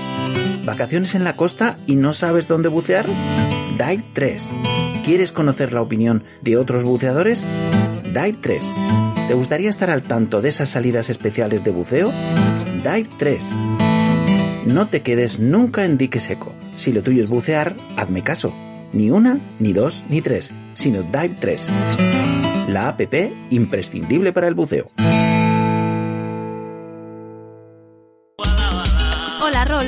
Estoy buscando un destino de buceo para aprovechar mejor mis vacaciones. ¿Cuál me aconsejas? Si llevas tiempo queriendo hacer un viaje donde tengas todo el buceo que puedas desear, no me cabe la menor duda que la Riviera Maya, el Caribe mexicano, es la mejor elección. ¿Puedes darme una pista? Te las doy todas, verás. Coges un vuelo directo a Cancún en Quintana Roo, que es como la manga del Mar Menor, pero con mojitos. Coges la ruta 307, rumbo sur, y en un momento estás en Playa del Carmen. Buscas la avenida 45, esquina calle 26, y ya estás en Pepe Dive Center. ¿Te refieres a Pepe Esteban, el experto en tiburones toro? El mismo. No tendrás un momento para aburrirte, te lo aseguro. Bucearás en los mágicos cenotes que salpican la selva maya, en los increíbles arrecifes de Cozumel, y si te portas bien, verás el mayor pez del océano, el tiburón ballena. Y además, con tus propios ojos verás a Pepe con su cota de malla atraer a su lado a los magníficos tiburones toro. Una auténtica pasada solo tienes que enviarle un correo a info.ppdivecenter.com y tendrás a tu alcance el viaje de buceo de tu vida. ¿Pero dónde vas tan deprisa? No espero más. Esta vez quiero contarlo yo. Me voy volando a Pepe Dive Center. ¿Quieres bucear con el centro abierto al mar todo el año? MedDive Mataró, buceo sostenible a 40 minutos de Barcelona. Vivir es un regalo. Regala buceo, regala mar, regala experiencias inolvidables. Con MedDive bucearás en la zona de especial protección de las barras de Mataró, Catibel, el Negre Petit, Les Llangostes o el Puyolá, y así hasta 20 puntos distintos de inmersión. Descubrirás grandes praderas de Posidonia y una auténtica explosión de vida. Rayas, morenas, congrios, pulpos, barracudas, peces ballesta, nudibranquios, bogavantes y mucho más te esperan bajo el agua. Reserva ya tu inmersión en mediterraneandive.es. Date prisa. Estamos de enhorabuena. Al otro lado del espejo, por fin sonará junto al mar. En Radio El Campello. Ahora puedes escuchar la radio del buceo y el mar también en la zona de Alicante. Sintoniza Radio El Campello en el 107.3 de la FM de tu receptor. Como siempre, la noche del sábado a las 22 horas. Si te apasiona el mundo submarino y el mar, al otro lado del espejo es tu programa.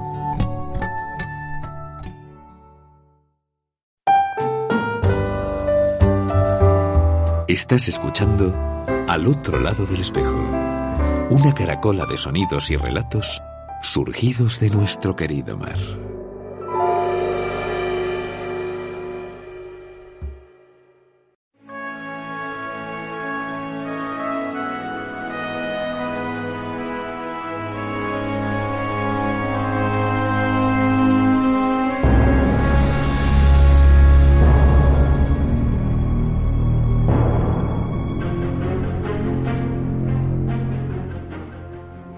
El entusiasmo por el azul se manifiesta de múltiples maneras. Unos lo convierten en su profesión, para estar siempre inmersos en él. Otros trasladan su residencia lo más cerca posible, para sentir en la mirada al horizonte el azul del mar. Algunos atesoran, con el paso del tiempo, verdaderas joyas creadas para su disfrute, y otros, como nosotros, vivimos en un océano virtual y mental del que no podemos ni queremos salir. Nuestro próximo invitado tiene mucho de todo lo anterior y además, como tú y como yo, le encanta sumergirse a la menor oportunidad. Rubén Castrillo, Museo Nemrod. Muy buenas noches, compañero. buenas noches, Rol. ¿Cómo va todo? Bien, bueno, te llamo compañero por, muchas razones, obviamente, porque compartimos eh, pasiones, eh, pasión por el mar, pasión por, por, por el azul, y además eh, somos colegas y socios de la, de la Asociación Española de la Historia del Buceo, ¿cierto? Correcto, correcto. Ahí nos conocimos. Efectivamente. Y, bueno, tuvimos eh, la oportunidad de tenerte en el programa, eh, pues no recuerdo exactamente cuándo, porque llevamos ya tantos programas hechos. Yo, hace tiempo ya de esto. Yo juraría que época prepandémica. ¿eh? Sí, sí, sí, cierto, cierto es, cierto es. Bueno, precisamente, pues para hablar acerca de, de tu colección de, de Nemrod. Es decir, bueno, pues si hay alguien que tiene poco ese, ese marchamo Museo Nemrod, pues eres tú, ¿no? Ajá. ¿Verdad? Pero esta noche, em, esta noche queríamos hablar de otra cosa completamente diferente. Ni queremos hablar de la historia del buceo, ni queremos hablar de Nemrod. Em, y es porque la semana pasada compartíamos, eh, pues con todos los oyentes del programa y los seguidores de nuestras redes sociales, eh, pues una increíble fotografía eh, de ballenas yubarta capturada en un espectacular encuentro durante precisamente tu último viaje al Caribe, porque la foto la hiciste tú y nos la hiciste llegar. Cuéntanos un poco cómo ha sido esta experiencia que nos tiene un poco locos.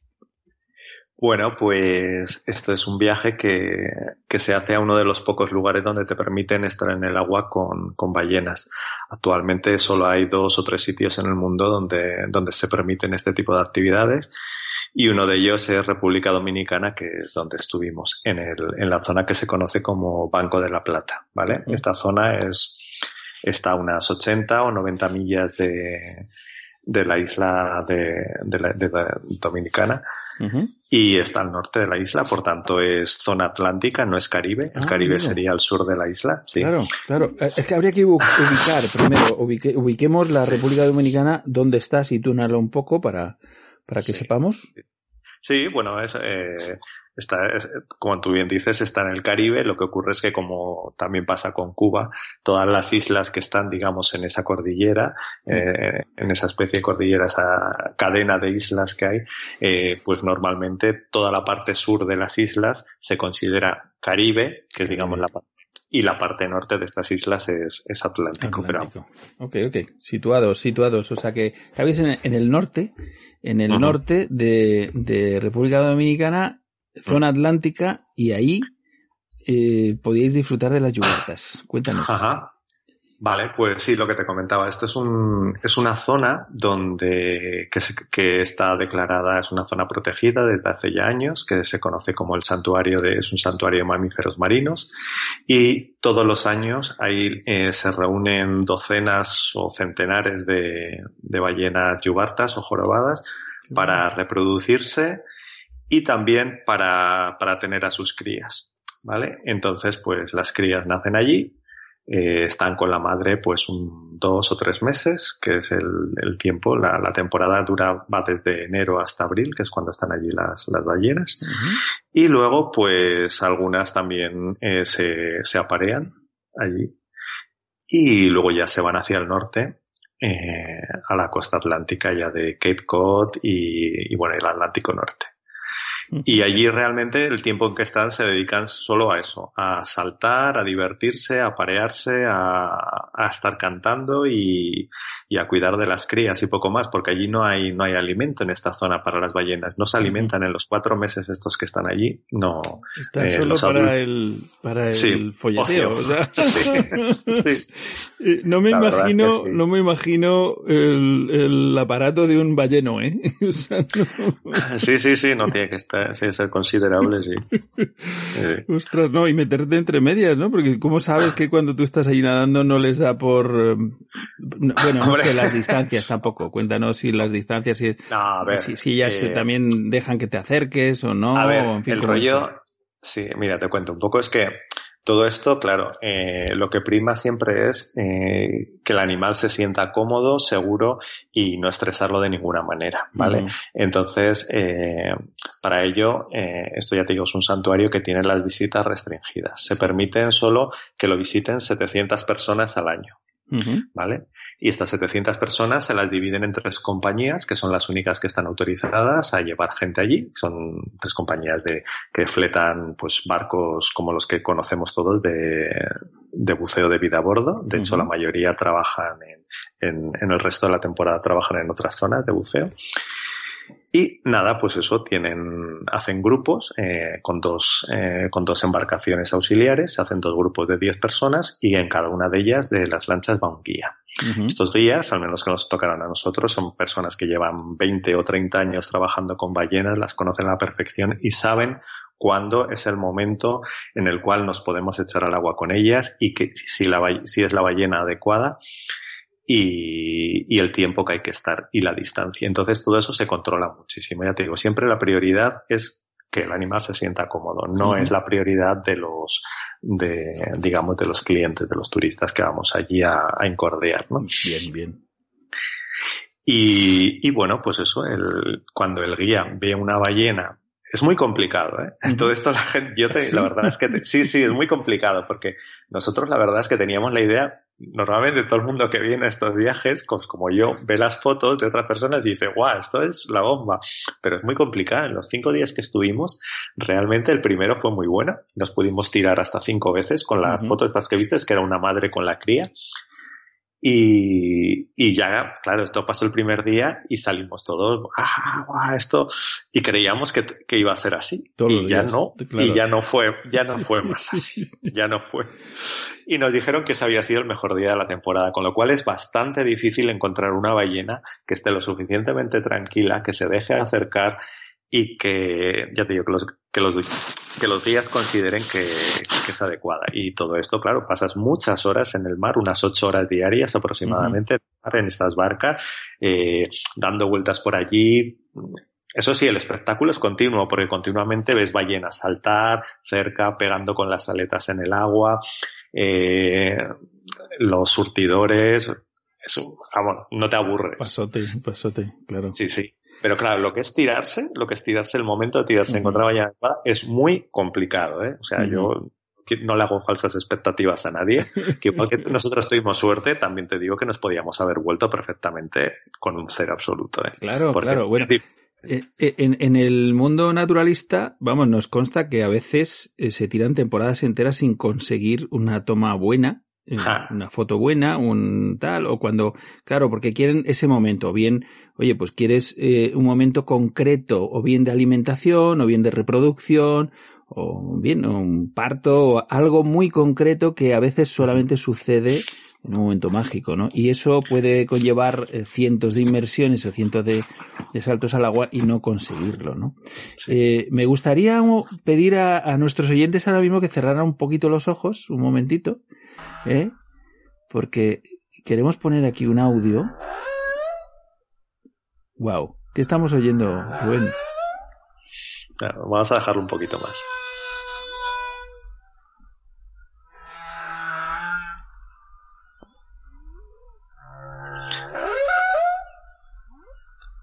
Bueno, eh, esto que estamos oyendo, eh, evidentemente, es el canto de una, de una ballena jorobada macho y tuvimos ocasión de grabarlo in situ, ¿vale? Esto es, eh, esta ballena estaba, estaba descansando en el fondo, que estaba a unos 20 o 25 metros de profundidad. Prácticamente no se la veía porque esa es una zona, aparte que sorprendentemente la visibilidad es bastante mala allí.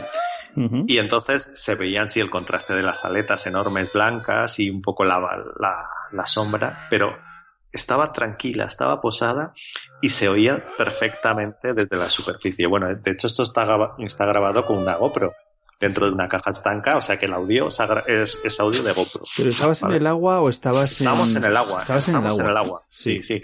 Esta es, esta es una de las veces que nos tiramos con una porque el guía la había visto y la había escuchado. Entonces dijo, tiraros. Y bueno, eh, esto ya te digo que es una de las experiencias más increíbles que hemos tenido en, el tiempo que llevamos buceando. Porque claro, no era solo lo que estábamos oyendo, allí sabíamos que era el, que era el macho que estaba cantando, sino que lo sentíamos. Estábamos, ya te digo, a unos 25 metros por encima y la onda del sonido era, te atravesaba literalmente. Por favor, es estremecedor, Rubén. Sí, sí, no, no, sentías como el, como el pecho te, te vibraba. Era una, una, experiencia, nos lo habían avisado antes, pero esto que dices, mmm, que no te lo acabas de creer mucho. Bueno, impresionante, ya te digo, es una de las cosas que, que realmente quien tiene ocasión de, de experimentarlo así de cerca, Qué maravilla. te aseguro que no se lo olvida nunca. Bueno, eh, a mí me consta por, por el, bueno, charlando, charlando con, con el capitán Paul Watson de, de Ujú. eh, Sí. bueno, y escuchándole en una conferencia que, que dio en Madrid, él hablaba de, hablaba de las miradas, de las miradas de las ballenas, de, de ese, esa conexión que se puede producir entre, entre el humano y el, y el mamífero, y, o mejor dicho, entre mamíferos, ¿no?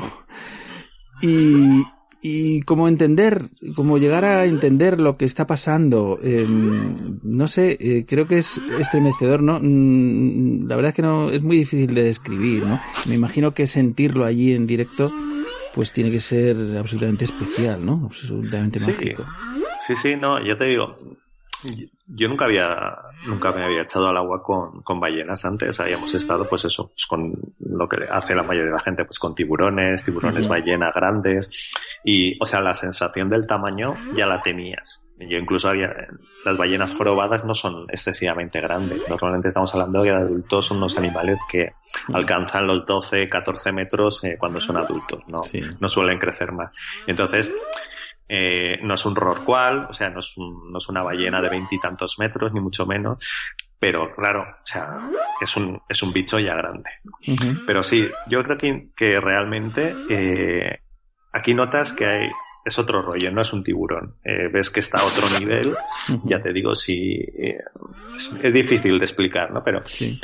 es, es eso, tú lo notas que te está mirando y, y vale, o sea, sabe que estás ahí, notas que es un, que es un animal con una capacidad de, con inteligencia o llámalo como, como quieras, pero se nota que, vamos, no es un pez, está claro. Está claro, está claro.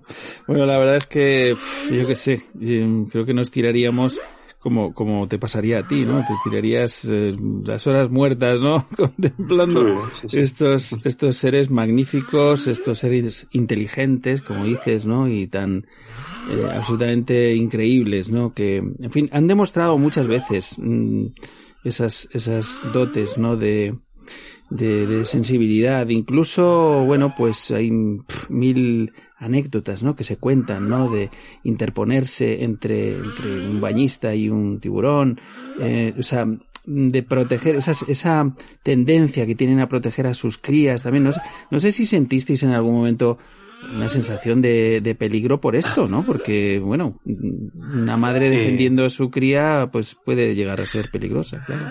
Sí, por eso, por eso mismo te decía que siempre en estos, en estos viajes lo que siempre se tira primero el, el guía al agua. Él se tira, ve, evalúa la situación y, y si considera que es seguro y que el animal está tranquilo y que no se le va a molestar, eh, pues entonces es cuando invita al resto del grupo que, te- a que se pueda echar.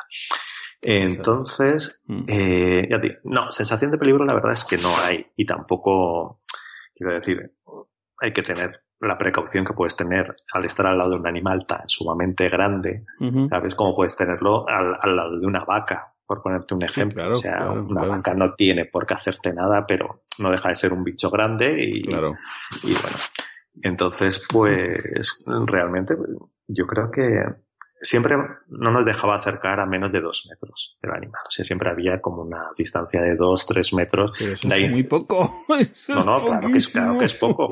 Y de hecho, eh, eh, de hecho a veces el, lo que es la, la madre estaba, eh, las fotos estas, la madre estaba totalmente dormida en superficie, no se movía. La única que se movía era la cría, que estaba continuamente eh, nadando alrededor, siempre en contacto físico con la madre, porque era una cría todavía pequeña. Luego ya cuando se hacen un poco mayores ya empiezan a ir un poco más a su bola, a interactuar más. Esta no, esta era todavía muy pequeñita. Y, y era curioso que siempre se moviera por donde se moviera, siempre mantenía el contacto. Yo me fijé que mantenía el contacto si- físico siempre con la madre, Con con, la la madre, aleta, claro. con la cola, Claro. con, con la cabeza, con el- siempre en algún punto la estaba tocando continuamente. Claro, claro. Y, Pero ya te digo, esto, dos, tres metros de distancia estábamos. Qué maravilla, qué maravilla. Eh, Rubén, qué maravilla de experiencia eh, has vivido. No sé si has tenido mm, alguna otra interacción con, con alguna otra especie marina que te haya impactado tanto. Eh, desde luego, nosotros en la distancia y solamente con tu relato y con el audio de, de, de la Yuarta cantando, nos parece absolutamente emocionante. Increíble. Teníamos muchas ganas de, de compartirlo con nuestros oyentes porque, en fin, porque la experiencia yo creo que merece la pena. Eh, esto no quiere decir que nosotros animemos a que todo el mundo vaya a estos sitios, ni mucho menos, ¿no? Hay que tener un poquito de conciencia y, hombre, pues, eh, moderarse un poco, ¿no? Porque si no, eh, al final, pues, eh, pues pasa lo que pasa, que nos saturamos todo, ¿no? Somos así sí, Sí, Hombre, a ver, yo dentro de lo que, dentro de lo que cabe, que está claro que es mm, meterte en su casa, como, vamos, se puede decir de muchas formas, pero es así. eh, yo el sistema que tienen lo veo bastante respetuoso con el animal. Quiero decir, o sea, 700 personas al año puede parecer mucho, pero estamos hablando en un periodo de cuatro meses. Claro. Eh, ya te digo, en tres barcos diferentes, nunca están juntas, nunca hay más de 10 personas en el agua al lado del, al lado del animal, nunca, nunca se juntan dos grupos, siempre se espera que un grupo acabe, aunque, y siempre los barcos se respetan, si hay un, si hay un grupo con una ballena, el otro el otro barco no va a ese, a ese mismo, busca otra. O sea, Evidentemente, ya te digo, o sea, siempre se prioriza el, el bienestar del, del animal, como es lógico. Qué maravilla. Pues me encanta escuchar esto, la verdad que sí. Rubén, te agradezco muchísimo que hayas venido al programa en esta ocasión, pues eh, hablarnos de, de, estos seres increíbles y, y encima hacernos este regalo de este audio que de alguna manera nos ha hecho trasladarnos a, a ese, a ese océano Atlántico contigo. Muchísimas gracias. Un placer tenerte en el programa, Rubén. Nada, gracias a ti, Rol, por invitarme. Un saludo. Un abrazo. Hasta pronto. Adiós, adiós. Hola amigos, soy Rolf Freeman y he confiado el curso de buceo para mis hijos a Paramax, Escuela de Buceo y Rescate. Desde el primer Open Water Diver hasta los más avanzados cursos de buceo técnico, su principal objetivo es la seguridad en el buceo. Paramax imparte cursos en la estupenda piscina cubierta de For You Sport en Villanueva del Pardillo. Busca Paramax Escuela de Buceo y Rescate en Instagram y Facebook o llámales al 649 052 052. No te tomes a la ligera tu formación de buceo y primeros auxilios. Contrata la máxima calidad con Paramax Escuela de Buceo y Rescate.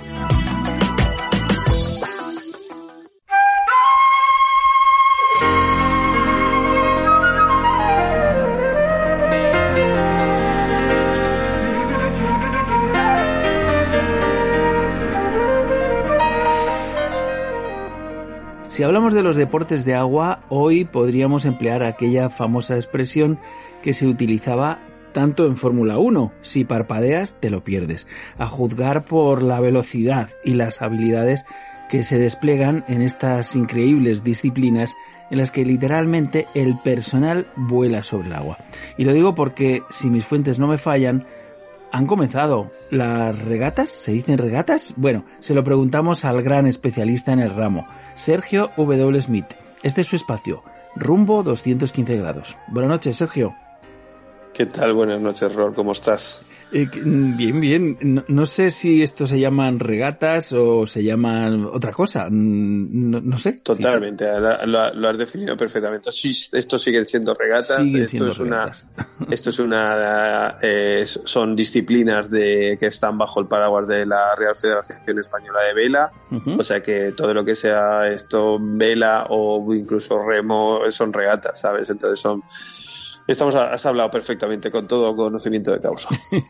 bueno, no te creas, siempre, siempre tengo ahí la duda, ¿no? Porque, eh, a ver, viendo un poco, eh, bueno, un poco las referencias, ¿no? De, de los últimos días, porque digo, digo, no, no, no, no lo hemos perdido, o sea, mm, un poco a, va a contramano del programa, eh, siempre o hablamos en, en, a futuro o hablamos ya en pasado, ¿no? Como creo que ha sido el caso. Cuéntanos un poco, ¿qué ha pasado?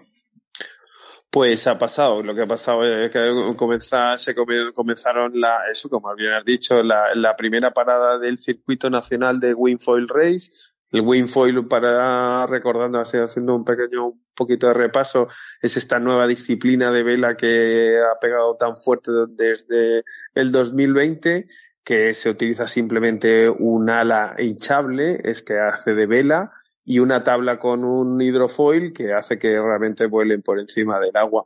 Es una disciplina que ha pegado tan fuerte porque es muy fácil de, logísticamente, pues eso, al hincharse la vela, eh, eh, la llevas en una mochilita y la tabla se desmonta con el foil y cabe pues, en cualquier maletero. Y eso ha hecho que realmente, pues, eh, la gente que navega a vela pues haya visto esto pues como una forma súper fácil y súper divertida de navegar súper rápido, de navegar en cualquier momento, porque en cuestión de 15 minutos estás en el agua, o sea, sales del, del trabajo, te vas a la playa, en 15 minutos estás, te pones el neopreno y estás y puedes navegar una horita, horita y media y después volver a trabajar. O sea, esto que en, en, otras disciplinas es, en otras modalidades es bastante más complicado, pues esto se lo ha hecho, pues eso, muy fácil. Y entonces eso, ahora pues eh, poco a poco ha ido naciendo eh, la necesidad de, de, de que la gente quiera competir y hacer regata y picarse y poco a poco pues esto, pues el circuito de Winfall Race nació el año pasado con cuatro, con cuatro paradas y este año pues ha empezado con una nueva parada en, en Murcia, en el Mar Menor, que realmente pues donde los alcázares nos han acogido de, de una forma muy buena con un chiringuito, la chiringuito de la sirena que realmente se ha portado con nosotros y su dueño Jazi que se ha portado con nosotros espectacular y nos ha hecho pues eso, las delicias gastronómicas que es una de las cosas que realmente pues también nos gusta más probar cada vez que nos vamos a un, a un destino de España navegar, ver que la, el, el, spot de navegación es perfecto, que nos divertimos, pero después probar las delicias gastronómicas de cada uno de los destinos que visitamos, que realmente pues ya sabemos que España es sabor.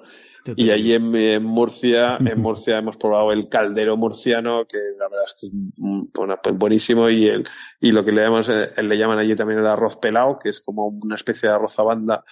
Y bueno, la verdad es que una maravilla, la verdad, una, un ambiente muy bueno, vientos, el sábado se tuvo unos vientos de casi 30 nudos que hicieron las delicias de, lo, de todos los regatistas de Foil y la verdad es que fue espectacular ver cómo, cómo navegaban y cómo se manejan y lo seguro que es este, estas, este, esta, tipo, esta modalidad con vientos tan fuertes. Esto 30 nudos en un barco, en un 470, en un 49er, en un Optimist, o en un, en un o en un Snipe es sufrir, salir y el comité de regatas y todo el mundo está en un AI porque realmente se puede, se puede liar parda, pero muy parda. Y en, cambio veías a estos regatistas eh, con 30 nudos con su wingfoil navegando de una forma segura, súper rápido, súper divertido y en ningún momento veías esa situación de peligro, aunque sí existía, evidentemente habían todos los medios de seguridad a su disposición, pero navegando hasta chavalines de 14 años navegando con 30 nudos Qué fuerte. y los veías disfrutar como enanos, o sea, increíble, ¿eh? increíble, realmente ha sido muy bonito, muy bonito.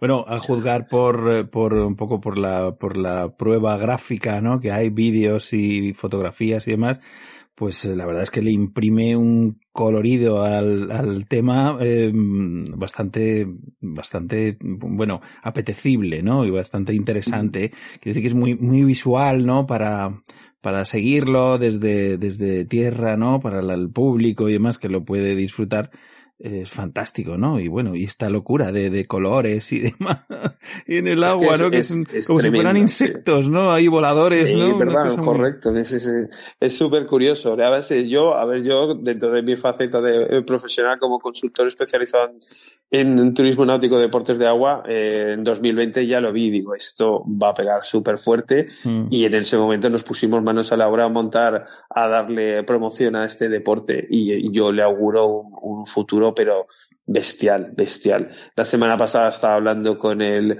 con, bueno, la semana pasada, sí, hace unos días estoy hablando con el presidente de la Federación Española de Vela y me decía, Sergio, de esto le tenemos que dar, tenemos que liderarlo, tenemos que ponernos eh, eh, las pilas con este deporte porque esto esto es, es muy bueno para la vela, es muy bueno para todos. Y, o sea, que desde, desde realmente el máximo exponente de la, de la vela nacional eh, lo tiene muy claro y estoy seguro que, pues eso, gracias al trabajo que, que lidera él con todo su equipo, esta disciplina en España va a vivir momentos muy dulces y mm. estoy seguro que al mismo tiempo le va a dar un retorno a la, a la Federación Española de Vela y a las federaciones autonómicas eh, brutal, porque es, es eso.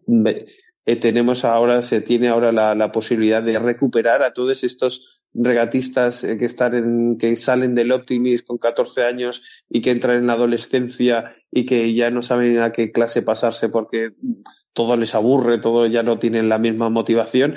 Pues esta clase junto con la Fórmula Kite yo creo que van a ser claves para que veamos otra vez todos, eh, todos los campos de regata y todas las playas llenas de jóvenes navegando. Y eso creo que es hmm. lo mejor que podemos hacer. lo mejor porque cuando nosotros éramos jóvenes navegábamos un montón y nosotros simplemente lo que pasa que éramos muy frikis de esto, pero ahora eh, yo creo que no hace falta ser muy friki, simplemente lo ves y te llama. Te llama. Te iba a preguntar, Sergio, te iba a preguntar un poco cuál es el perfil, ¿no? Del, del regatista de Winfoil más o menos? ¿Qué tipo de pues persona es? ¿Qué edad? En fin, no sé. Es que es eso, es que es súper transversal, real, es muy transversal. Te he dicho, tenemos hasta de chavales de 14 años, como Hugo, que es del Real Club Náutico de Calpe, y también Hugo con, con 16 años, que viene, vino de, ah, del País Vasco, hasta Tomás de Rosa y Ruilagues, por ejemplo, que son Grand Masters, son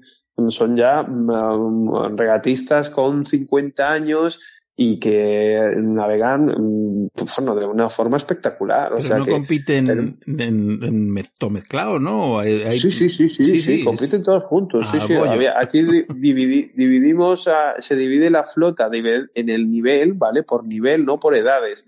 Después sí que hay clasificaciones, por ejemplo, sí que hay una clasificación de, de Grandmaster y una clasificación juvenil, pero en, la, en el campo de regatas están todos juntos y compiten unos con otros y realmente el que gana puede ser o un Grandmaster o un juvenil o cualquier, cualquiera de ellos. Entonces, navegan todos juntos, simplemente que, pues eso, cada uno tiene su perfil, pues eso, un Grandmaster pues tiene muchísima más experiencia, por así decirlo. Sí. Y después un juvenil pues tiene pues esa, esa, ese puntito de locura, ese puntito más transgresor que le puede permitir arriesgar mucho más en las boyas, en las salidas y demás, o sea que realmente hace que las regatas sean muy, muy interesantes. Pero te lo decía porque, eh, en fin, no sé qué, qué, cuál es un poco la combinación perfecta. Pues no sé si, claro, yo veo, veo mm, las imágenes y veo pues, gente con una constitución bastante atlética. Eh, no sé si es una cuestión de, de, mm, de fuerza, eh, un, en fin, el, el, equilibrio, obviamente, que lo hemos mencionado en algún otro programa, eh, no sé, eh, claro, esa qué constitución es la, la, perfecta para la práctica de este ah, deporte. A ver, como en cualquier deporte, evidentemente, como más en forma estés, pues mejor. Pero ya te digo, eh, aquí hay gente fofisana que navega como lo, lo ves y es, delicioso, ¿eh? como verlo como navega. No hace falta realmente ser, tener una tableta y tener unos músculos y de, no, aquí realmente es ser más o menos hábil, eh, controlar un poquito el tema de los vientos y demás, ser buen regatista, ser buen marinero eh, pero después una constitución, pues sí, contra mejor constitución tengas, pues evidentemente más mejor vas a la eficiencia y la eficacia que vas a tener encima de, de la tabla va a ser mejor.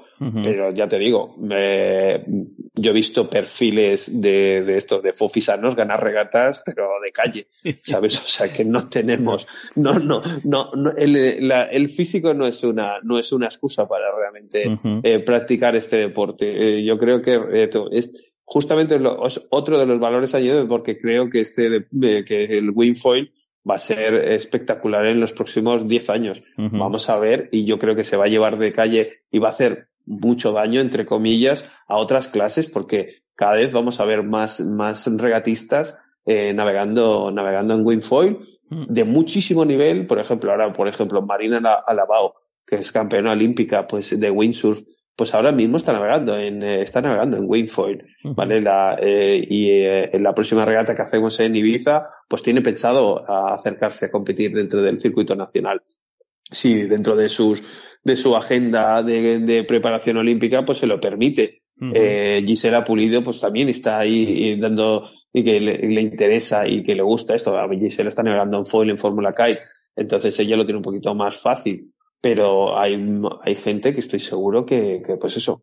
Gunnar, Gunnar Vinias, que Gunnar es el alemán que estaba, que vive en, en, Lanzarote, eh, en Fuerteventura, perdón, y Gunnar es un grandísimo regatista que viene de la Fórmula Kite y que lleva eh, hace tres, tres, años dejó de navegar en Fórmula Kite y empezó a navegar en, en Wingfoil. Yo creo que fue uno de los primeros en España en navegar en Wingfoil y ahora es, es, es increíble. Porque de hecho, en, en, los Alcázares, en la parada de los Alcázares ha, ganado de calle. O sea, ha hecho de las 12 pruebas que se disputaron, eh, ganó 11, 11 pruebas, ¿sabes? O sea que realmente eh, un, pues eso, muy merecido primer puesto de Gunnar, un gran tío, una gran, un gran regatista, una gran persona y que encima, pues eso, ha ayudado, ayuda muchísimo al resto de la clase a seguir cogiendo un poquito más de nivel, muy accesible, o sea que realmente lo que creo es que este, esta clase, esta, el Winfoil está generando una comunidad eh, muy, muy bonita, muy bonita y donde realmente, eh, pues eso, se está juntando eso, desde los grandes regatistas gente de muchísimo nivel, gente amateur que realmente está empezando, jóvenes, eh, gente de 60 años, o sea que eh, yo lo veo como algo, algo brutal. Bueno, y así, y comentas que, o sea, no, no hay tampoco una distinción entre, eh, entre hombres, mujeres y demás. Eh, solo, solo las categorías, solo las tres categorías que, que se ponen en serie, ¿no? Correcto. Solo tienes la Open Pro, la que sería Open, ¿vale? La clase abierta de los, por así decirlo, los, eh, los que más saben, ¿vale? Que estos no tienen, no tienen ningún tipo de restricciones de material y de, ni de nada. Después tienen los Advanced, que son, estos ya tienen un poco más de restricciones a nivel material para que realmente, pues no, por, no gane, no gane una, un regatista sí, porque tenga un material un poquito mejor, si no se limita aquí un poquito las dimensiones de los foils y en amateur también, en amateur tienes más restricciones aún en el tipo de material y eh, lo que queremos es eso, es como, es seguir, es seguir, es no dejarnos a nadie eh, fuera de la posibilidad de que pueda competir en, en este circuito, ¿vale? Porque si nos centráramos solo con los, eh, la clase reina, por así decirlo, las regatas, pues yo creo que perderían un poquito de, de sabor, de ese sabor de, de, comunidad que estamos intentando crear. Claro, qué bonito. La verdad es que he leído así un poquito también que habéis hecho, bueno, dentro de lo que era el, el evento, pues hay una parte ahí de, lifestyle, ¿no? De, de Winfoil. Eh, un poco para hacer esa, hacer esa piña, ¿no? De, de gente, compartir eh, momentos, eh, fin, conocerse y demás, convivir eh, un poquito, ¿no? Y, fin, no solamente competir, sino pasarlo muy bien también todos juntos, ¿no? Una genialidad. Oye, mm, Sergio, creo que para terminar estaría bien que nos dieras un poco el calendario, nos hablaras un poco del calendario de las, de las próximas competiciones para que, claro, bueno, estemos atentos al tema, si nos pues pilla. Pues nada, en, en, nada, en, en, eh, en, en cuestión de un mes estamos en la isla de Ibiza, que es una prueba que todo el mundo está esperando un montón y además donde tenemos donde vamos, donde se van a dar muchísimas sorpresas en lo que es el formato de, de, de, competición, ¿sabes? Porque realmente esta clase es que no, no para de, de, de, sorprendernos porque realmente la versatilidad es brutal. Y entonces nos, va a permitir hacer, hacer regatas, eh, hacer regatas de una forma totalmente diferente y que ya, ya os, os, la adelantaré la próxima vez que hablemos y eh, que realmente va a ser único y yo creo que la primera vez en la, eh, en la historia de la vela en España que se va a hacer una regata de la forma que la vamos a hacer en Ibiza. Y eso es gracias al Consejo de Ibiza y al Club Náutico de San Antonio que nos estamos, que estamos trabajando, pues eso, en equipo para poder hacer, para poder hacer esta regata, de esta regata algo, algo que realmente, pues eso, que pueda llegar a estar, a entrar en los anales de la historia de la, de la, de los formatos de competición en, en vela. Y de ahí, eh, de ahí nos vamos a Denia, a final de junio, donde será la Copa de España de, de la clase, eh, que la verdad es que le tenemos muchas ganas. Denia ya fue parada de, del año pasado, que se hizo en el mes de septiembre, ahora la pasamos al mes de junio. De ahí nos vamos a Mallorca, que también fue sede en 2021, el, con el Club Náutico mm, Arenal, que es un, el, bueno, uno de los portaaviones de, de la vela en España, y de ahí ya terminamos en Tarifa en el mes de septiembre, pues eso, por todo lo alto que tenemos. La verdad es que es un calendario que este año eh, le tenemos muchas ganas porque cada una de las paradas es espectacular. También es verdad, también te tengo que decir que ya estamos empezando con el calendario 2023 donde hay un montón, nos están llegando un montón de peticiones de sedes eh, para que vayamos a ampliemos y que vayamos a visitar. Se podrá ampliar, claro, claro. Qué maravilla. Pues nada, oye, quedamos emplazados, ¿eh, Sergio? Que nos mantengas informados de estas eh, interesantísimas eh, competiciones sobre el agua que, como digo, eh, si parpadeas un poco te, te lo pierdes porque todo sucede muy rápido. Es un placer tenerte en el programa, Sergio. Igualmente, mil gracias, Rol. Un abrazo grande, hasta pronto. Un abrazo, buenas noches. Chao.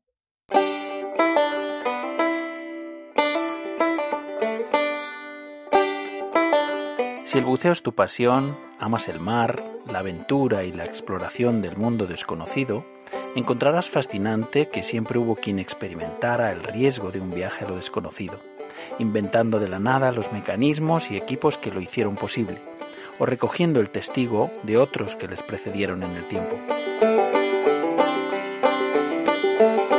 La Historical Diving Society of Spain quiere ser la memoria viva del paso del tiempo, recogiendo el inmenso patrimonio cultural de la historia del buceo en España equipos originales, bibliografía y también las crónicas personales de aquellos que fueron sus pioneros y protagonistas.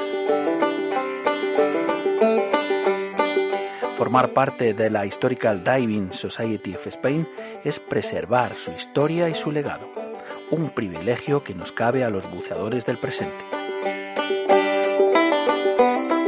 Únete a nosotros y ayúdanos a conocer y preservar nuestra historia submarina y la de los hombres de honor que la hicieron posible. Hazte socio de la HDS.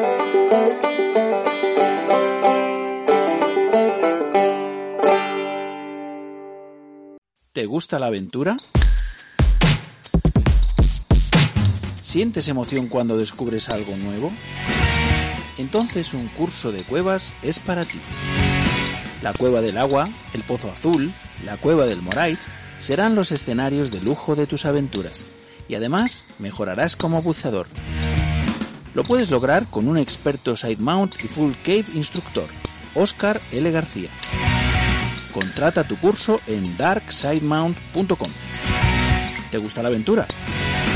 darksidemount.com Bienvenido al lado oscuro.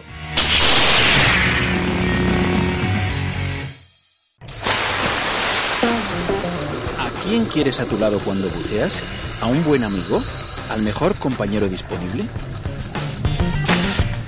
Hay alguien que puede ser ambas cosas. Dan Europe ha estado ayudando a los buceadores desde 1983, proporcionando asistencia médica de emergencia, planes de seguros específicos para buceadores y organizando actividades para promocionar la seguridad. A veces todos necesitamos a alguien que nos ayude o nos proteja. Cuando se trata de buceo, este alguien es Dan. Únete a nosotros en daneurope.org. Nadie sabe lo que puede hacer hasta que decide intentarlo. 1949. Ludovico Mares diseñó y fabricó sus primeras máscaras con un objetivo claro, compartir su inmensa pasión por el mar con el mundo. Diving, snorkeling, freediving, spearfishing, entra en una nueva experiencia. ¿Estás preparado para emociones mucho más profundas? Tecnología, vanguardia, innovación y el mejor diseño italiano. La chispa que enciende el engranaje Mares sigue siendo la misma que hace 68 años, la pasión. ¿A qué profundidad te llevarán nuestras aletas? Todo lo que no te da el mar, lo tiene Mares.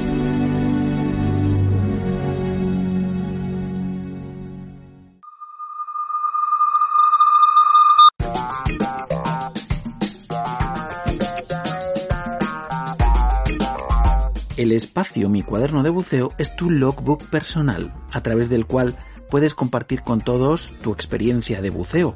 Anímate y cuéntanos, muy brevemente, tu última inmersión, o aquella que recuerdas de modo más especial, o puedes escribir un relato o narración relacionada con tus vivencias como buceador, reales o imaginadas, y puedes ponerle tu propia voz, tú eliges. Anímate, buzo. Este otoño tienes un hueco aquí en la radio. Ponte manos a la obra y escríbenos.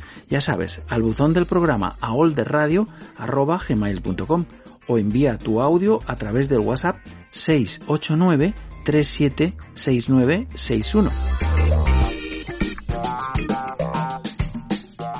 Bueno amigos, esta semana volvemos a sacarnos un nuevo relato de la chistera, del ya afamado concurso de relatos de buceo de nuestros amigos de viajarsolo.com, que como es obvio no podemos saber cuáles fueron sus autores. Y ya nos gustaría poder mencionarlos. A ver si nos vamos animando a escribir y narrar vuestras propias experiencias. No te cortes. Estamos deseando escucharlas por aquí. Bueno, a lo que vamos. El relato de esta noche se titula Azul, lapislazul. Sintió una bocanada de aire frío y entró. Última revisión. Tanteó los bolsillos del pantalón. Algunos plomos del día anterior dieron pretexto a una inmersión sencilla. Se colocó las gafas y buscó instantáneamente la línea de horizonte. La luz, tenue, mofaba las formas para albergarse en contornos mal definidos. El manómetro marcaba 200. Se fraguó paso animado únicamente por la voluntad de avanzar y se hundió. Tiró del cabo y éste yació inerte, plantado, sin corriente. La azul, pensó, sin lugar a dudas. El eco ahogado de los pasillos contrastaba con la voz en off de la megafonía. Sintió un pinchazo salado en el labio y se dijo que esta vez sí, que aquí el consumo no es cuestión de placer, sino de supervivencia. La humedad llegada al suelo se traducía en charcos de carreras y puntualidad. Giró a la izquierda haciendo prueba de ingravidez y se deslizó pendiente abajo tirando del lastre. Imaginó otras formas e intentó huir de tautologías, fondos turbios y reflexiones binarias. Sonrió. Comprobó el tirante de la escalera un banco de transeúntes ahuyentados por una razón que desconocía, sin dejar de serle familiar, lo flanqueó de un gesto huidizo. A grandes males, grandes remedios, exhaló. Con un poco de suerte, puede que la encuentre en la misma cavidad del martes pasado. En su retina aún conservaba a vivo la elegancia fatal de aquella mirada en su póstuma ajena hubiera querido acercarse, quitarse los guantes, robarle una caricia, hablarle en una lengua otra. Sí, con suerte estaría en la azul, a menos que derive entre sábanas y café. Se estabilizó y observó las paredes en busca de vida microscópica. 24M. Huelga general. Te quiero, Marta. Las burbujas imantadas por leyes físicas de instinto básico, se agolpaban a lo largo del techo de la galería siguiendo el cauce de un desnivel apenas visible. Orgulloso de experimentar aún su sentido común, tomó la misma dirección sorteando cables sueltos, plásticos huérfanos y otros despropósitos medioambientales. De pronto, dos grandes óculos de un amarillo naranja se fijaron en su campo de visión de la aparente afabilidad de la especie ya no queda nada. Un mero hirsuto gesticulaba sus grandes labios acercándose sobremanera. Título de transporte. Titulado como era, el encuentro solo confirmó el desencuentro al que están abogadas las relaciones en lugares promiscuos. Cien bares. Un sonido distante, envuelto en una película de silencio, se propagaba desde el fondo. Poco después, un alboroto de coleteos, seguidos de una nube opaca de arena, dejaban apenas entrever un vendedor clandestino de CDs recuperando a toda prisa sus crías ante el ataque inminente de dos agentes de seguridad. Un banco de curiosos merodeaba no muy lejos. En ciertos arrecifes, Es una escena tan común que suele pasar desapercibida salvo para algún turista. A primera vista me voy a quedar con las ganas. Aleteó de espaldas, los ojos fijos en la columna de agua que debería remontar. Esperó la llegada del pecio. El tiempo estimado era de 3 minutos 10. Paciencia, la primera vez no la viste de golpe. De todas formas, tal vez fue ella quien te vio primero. En esta zona de la cavidad, la vida se multiplicaba en función del tiempo estimado de llegada del pecio. Si éste aumenta, la vida se aglutina llenando casi por completo la cavidad, sin que se produzcan casos científicamente constatados de antropofagia. La selección natural dictamina el derecho de salir del pecio o de instalarse en el mismo, de procurarse un rinconcito, de circular libremente en el interior. 0 minutos 5 segundos. Una onda de agitación colectiva dejaba prever dos focos halógenos y una columna fantasmagórica de la que emanaba un incendio de neones. Un crujido sordo provocó sendas aperturas en la estructura, de las que surgían miles de seres en ebullición y en las que otros se introducían precipitadamente. Alzó la vista pero no alcanzó a verla, y haciendo caso omiso de los 50 bares, se deslizó a través de las compuertas. El ambiente, turbio, entorpecía la visibilidad, fragmentada en cientos de partículas elementarias. Le resultó difícil no sucumbir a dos morenas alojadas no muy lejos, las fauces abiertas en una actitud de falsa indiferencia. Avanzó con recelo como pidiendo perdón. Más allá, un peje perro le sacaba los colores a otro, mientras que la cabeza de un pez cofre sentado con un periódico entre las manos, adquiría un volumen perfectamente cuadrado de tanto leer. No sé qué estaría pensando, la azul no es un acuario. Y sin embargo, le resultaba difícil asimilar, borrarla, confinar aquella mirada a la efemeridad de una inmersión cualquiera, sumergirla, consigo o sin él, en un profundo olvido lápiz azul, el aire del regulador comenzaba a tener un gusto dudoso, cuando de pronto una explosión de colores hizo irrupción. Ángeles, trompetas, monjes revoloteaban en una armoniosa sincronía sacra de fondos pelágicos. Y estaba allí, las alas al viento, grisátrea transparente, derivando graciosa, aquella quimera, cuya mirada le libró por la primera vez el sortilegio azul de su propio reflejo.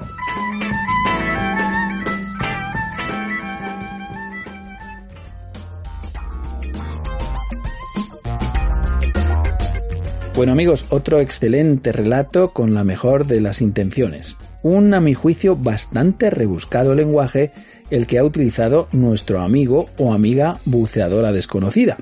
Pero ¿qué queréis? Es complejo y arduo intentar transmitir el océano de sensaciones que cada cual experimenta en sus inmersiones, por lo que hacerlo intentando elegir las palabras es más que apropiado. Mi enhorabuena. Y ya sabéis amigos, la próxima semana más relatos e inmersiones. Envía el tuyo. Anímate buzo.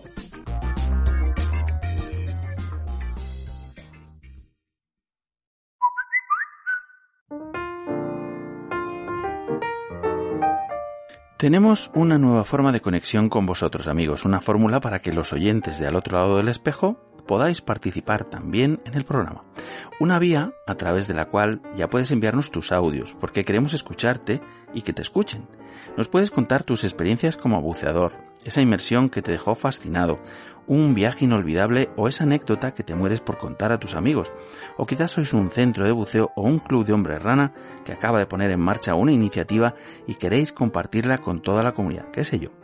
Ahora te toca a ti.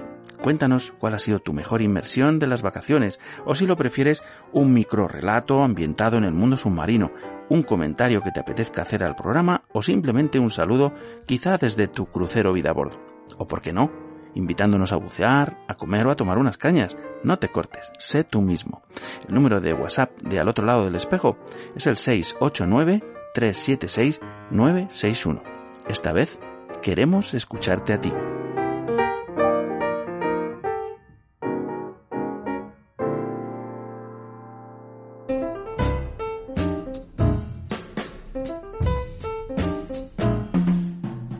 Una efeméride es un hecho relevante escrito para ser recordado, conmemorado o celebrado en un determinado día. También es una sucesión cronológica de fechas con sus respectivos acontecimientos.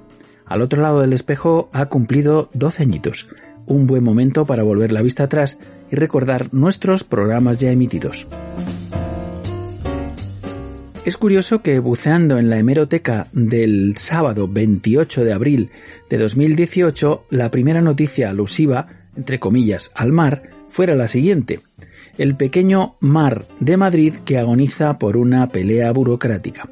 El humedal de Aranjuez, conocido como el mar de Ontígola, de gran valor natural e histórico, espera una solución a su deterioro en un laberinto de competencias. Bueno, casi una broma. La buena llegaba varias páginas más adelante. El titular decía Volvo Ocean Race, sufriendo las tormentas. Tras comenzar de la mejor manera, tuvimos la peor jornada que recuerdo en una Volvo. Esta sí nos vale como referencia para situarnos en aquel sábado en el que saltábamos al ciberocéano con la emisión número 285 de Al otro lado del espejo. Este fue nuestro plan de inmersiones. Comenzábamos con el espacio de buceo técnico por excelencia, la cara oculta, conducido por el instructor trainer de Dark Side Mount Oscar L. García, que se arrancaba hablando acerca del controvertido solo diving.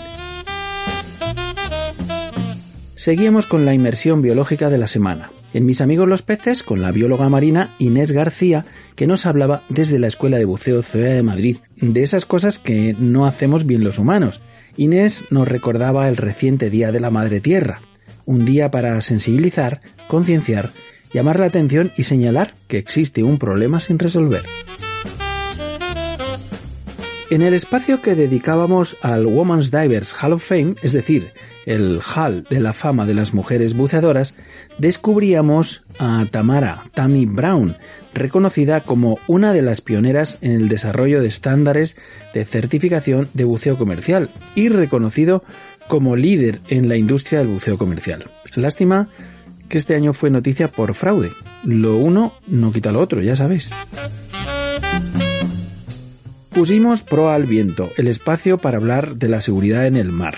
Como siempre, con el sargento Román Revilla, patrón del Servicio Marítimo de la Guardia Civil.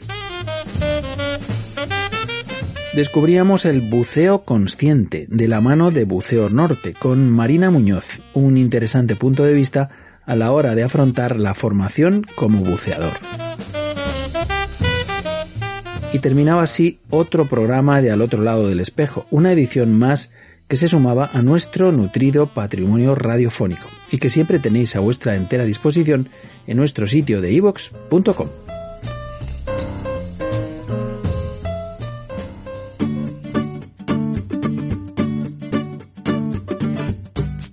¡Ey, buzo! ¿Sabes todo lo que Dan Europe viene aportando al mundo del buceo? Seguro que sí. Somos casi medio millón de buceadores de todo el mundo apoyando a la organización que más se preocupa por la seguridad de todos. Investigando y desarrollando procedimientos que tienen en cuenta tu personal fisiología y el perfil de tus inversiones. Y ahora nos toca echarles una mano.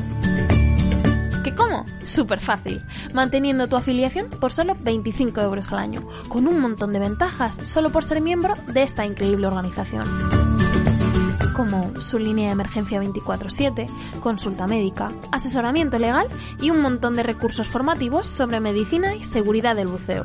Multitud de descuentos especiales a la hora de adquirir tus equipos, salir a bucear o comprar productos y merchandising en la tienda Dan.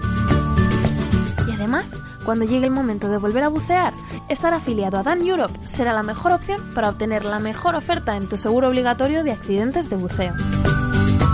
Si siempre habías elegido como buddy a Dan Europe, ayúdanos renovando tu afiliación ahora por solo 25 euros. Y si es la primera vez, descubrirás que ser buzo Dan tiene la mar de ventajas. por una organización que vela como nadie por tu seguridad como buceador. Afíliate ahora a Dan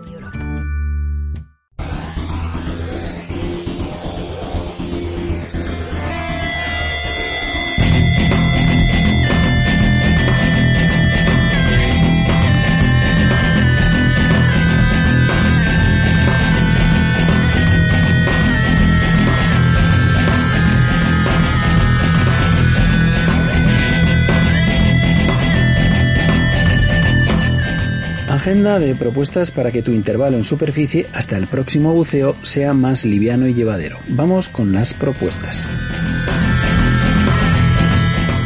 ¿Quieres participar en una actividad de ciencia ciudadana? Posidonia EcoSports estará en la manga del Mar Menor liderando una iniciativa de localización de nacras, Pina nobilis y Pina rudis, para lo cual cuenta con la colaboración de voluntarios, buceadores, snorkel y kayaks, y también desde playa. ¿Cuándo? El próximo domingo 1 de mayo entre las 10 y las 14 horas. Si estás interesado en participar en esta campaña de voluntariado y ciencia ciudadana, puedes ponerte en contacto enviando un correo a info@posidoniaecosports.com. Como próximo evento al que tenéis que poner el foco es la inminente convocatoria de la decimoprimera edición del Open Photoshop Costa Blanca Guiset Alicante. ¿Cuándo? El próximo 28 y 29 de mayo. Se trata de una competición Photoshop valedera para la Copa FEDAS de la Comunidad Valenciana, en las cristalinas aguas de la Reserva Marina de Tabarca. Como podéis imaginar, un auténtico lujo submarino. Anímate y participa en este clásico de la competición Photoshop. Ya sabemos que lo importante es bucear, pero también contarlo a través de tus imágenes. Apúntate ya en el correo del Club Giset de Alicante, imagen.giset.es. Nos vemos en los mares. ¿Eres de los buzos perdidos? ¿Te cuesta lo que no está escrito volver al cabo de fondeo? Pues atento que este evento puede ser la clave para resolver tus problemas bajo el agua. Orientación subacuática, teoría y práctica organizado por la FEDAS, la FEMDAS y la sección de actividades subacuáticas de la Universidad Autónoma de Madrid. Apúntate dos fechas, 7 de junio, online vía Zoom, y 11 de junio, práctica en las lagunas de las Madres, Arganda del Rey. Toda la información en su evento de Facebook con el título Orientación subacuática, puertas abiertas o enviando un correo a información arroba fmdas.com. ¿Una idea para regalar? ¿Qué te parece un tesoro del fondo del mar? La bodega submarina Crusoe Treasure, para que tú me entiendas, te ofrece un vino exclusivo y de la máxima calidad, madurado y criado en el mismísimo corazón del mar Cantábrico. Entra en la bodega virtual underwaterwine.com, las dos con W, y elige el vino especial que te guste. ¿Que no sabes cuál? No lo dudes. Puedes pedirles una cata virtual personalizada y te ayudarán a disfrutar a tope los matices de un vino que reflejan al máximo la influencia del mar. Y además, si eres oyente al otro lado del espejo, con el código AOLDERRADIO21 obtendrás un 10% de descuento en todos tus pedidos. Este año brinda con un tesoro del mar, con Crusoe Treasure. ¿Quieres venir a celebrar con nosotros nuestro aniversario? 12 años dando la brasa al otro lado del espejo en un crucero vida a bordo de ensueño en Maldivas, a bordo del Blue Force One, un barco de puritito lujo. Será un viaje diferente y además del buceo en el paraíso, podrás participar en el programa de la radio del buceo y el mar, unas risas para hacerla de cobaya. ¿Cuándo? La semana del 20 al 27 de agosto de 2022 si te lo piensas mucho, te quedarás sin plaza y en dique seco. Si estás interesado en formar parte de esta fascinante aventura, envíanos un correo a olderradio.gmail.com y te enviaremos las condiciones del viaje. Date prisa y reserva ahora. ¿Te gusta la fotografía y también el buceo? ¿Tienes una colección impresionante de fotos pero se te resiste el Photoshop? El más potente y popular editor de fotografías que te puedas imaginar. Puedes retocar y ajustar tus propias imágenes como un experto técnico de laboratorio. Si quieres, yo puedo enseñarte. Envía un mensaje al WhatsApp 689-376-961 y apúntate al próximo curso online. Si quieres mejorar tus fotos, sacarles toda la información que guardan o hacerte copias de calidad museo, mándame un mensaje al 689-376-961. Te espero. Más información en privado. Y hasta aquí nuestras recomendaciones para pasar tu tiempo en superficie hasta una nueva inmersión en las ondas. Queremos recordar a los profesionales del sector del buceo, fabricantes, agencias de viaje y otras empresas del sector que quieran potenciar y visibilizar sus actividades en la radio del buceo y el mar, que estamos deseando que nos llamen y poder colaborar. Siempre es un buen momento para impulsar tu empresa o tu centro de buceo a través de la difusión en nuestro espacio de la radio para todos. Una comunidad unida crecerá unida. Juntos valemos más. Y ya sabéis, si queréis compartir vuestras iniciativas con toda la comunidad del buceo, solo tenéis que enviarnos un correo a olderradio.gmail.com. Será un placer compartirlo aquí, al otro lado del espejo.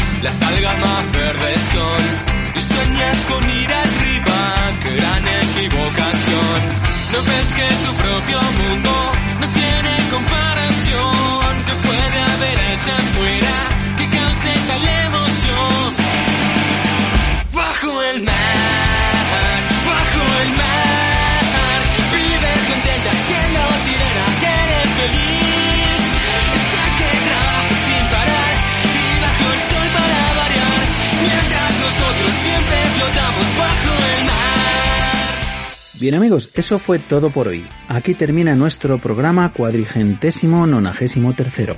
Muchísimas gracias por elegir nuestra compañía. Te invitamos a apoyar el programa con una suscripción voluntaria en nuestro sitio de ivox.com. Buen fin de semana y buena mar a todos, felices inmersiones a los buceadores, buen viento a los navegantes y buenas olas a los surferos. La próxima semana muchísimo más y mejor. Os espero aquí, al otro lado del espejo.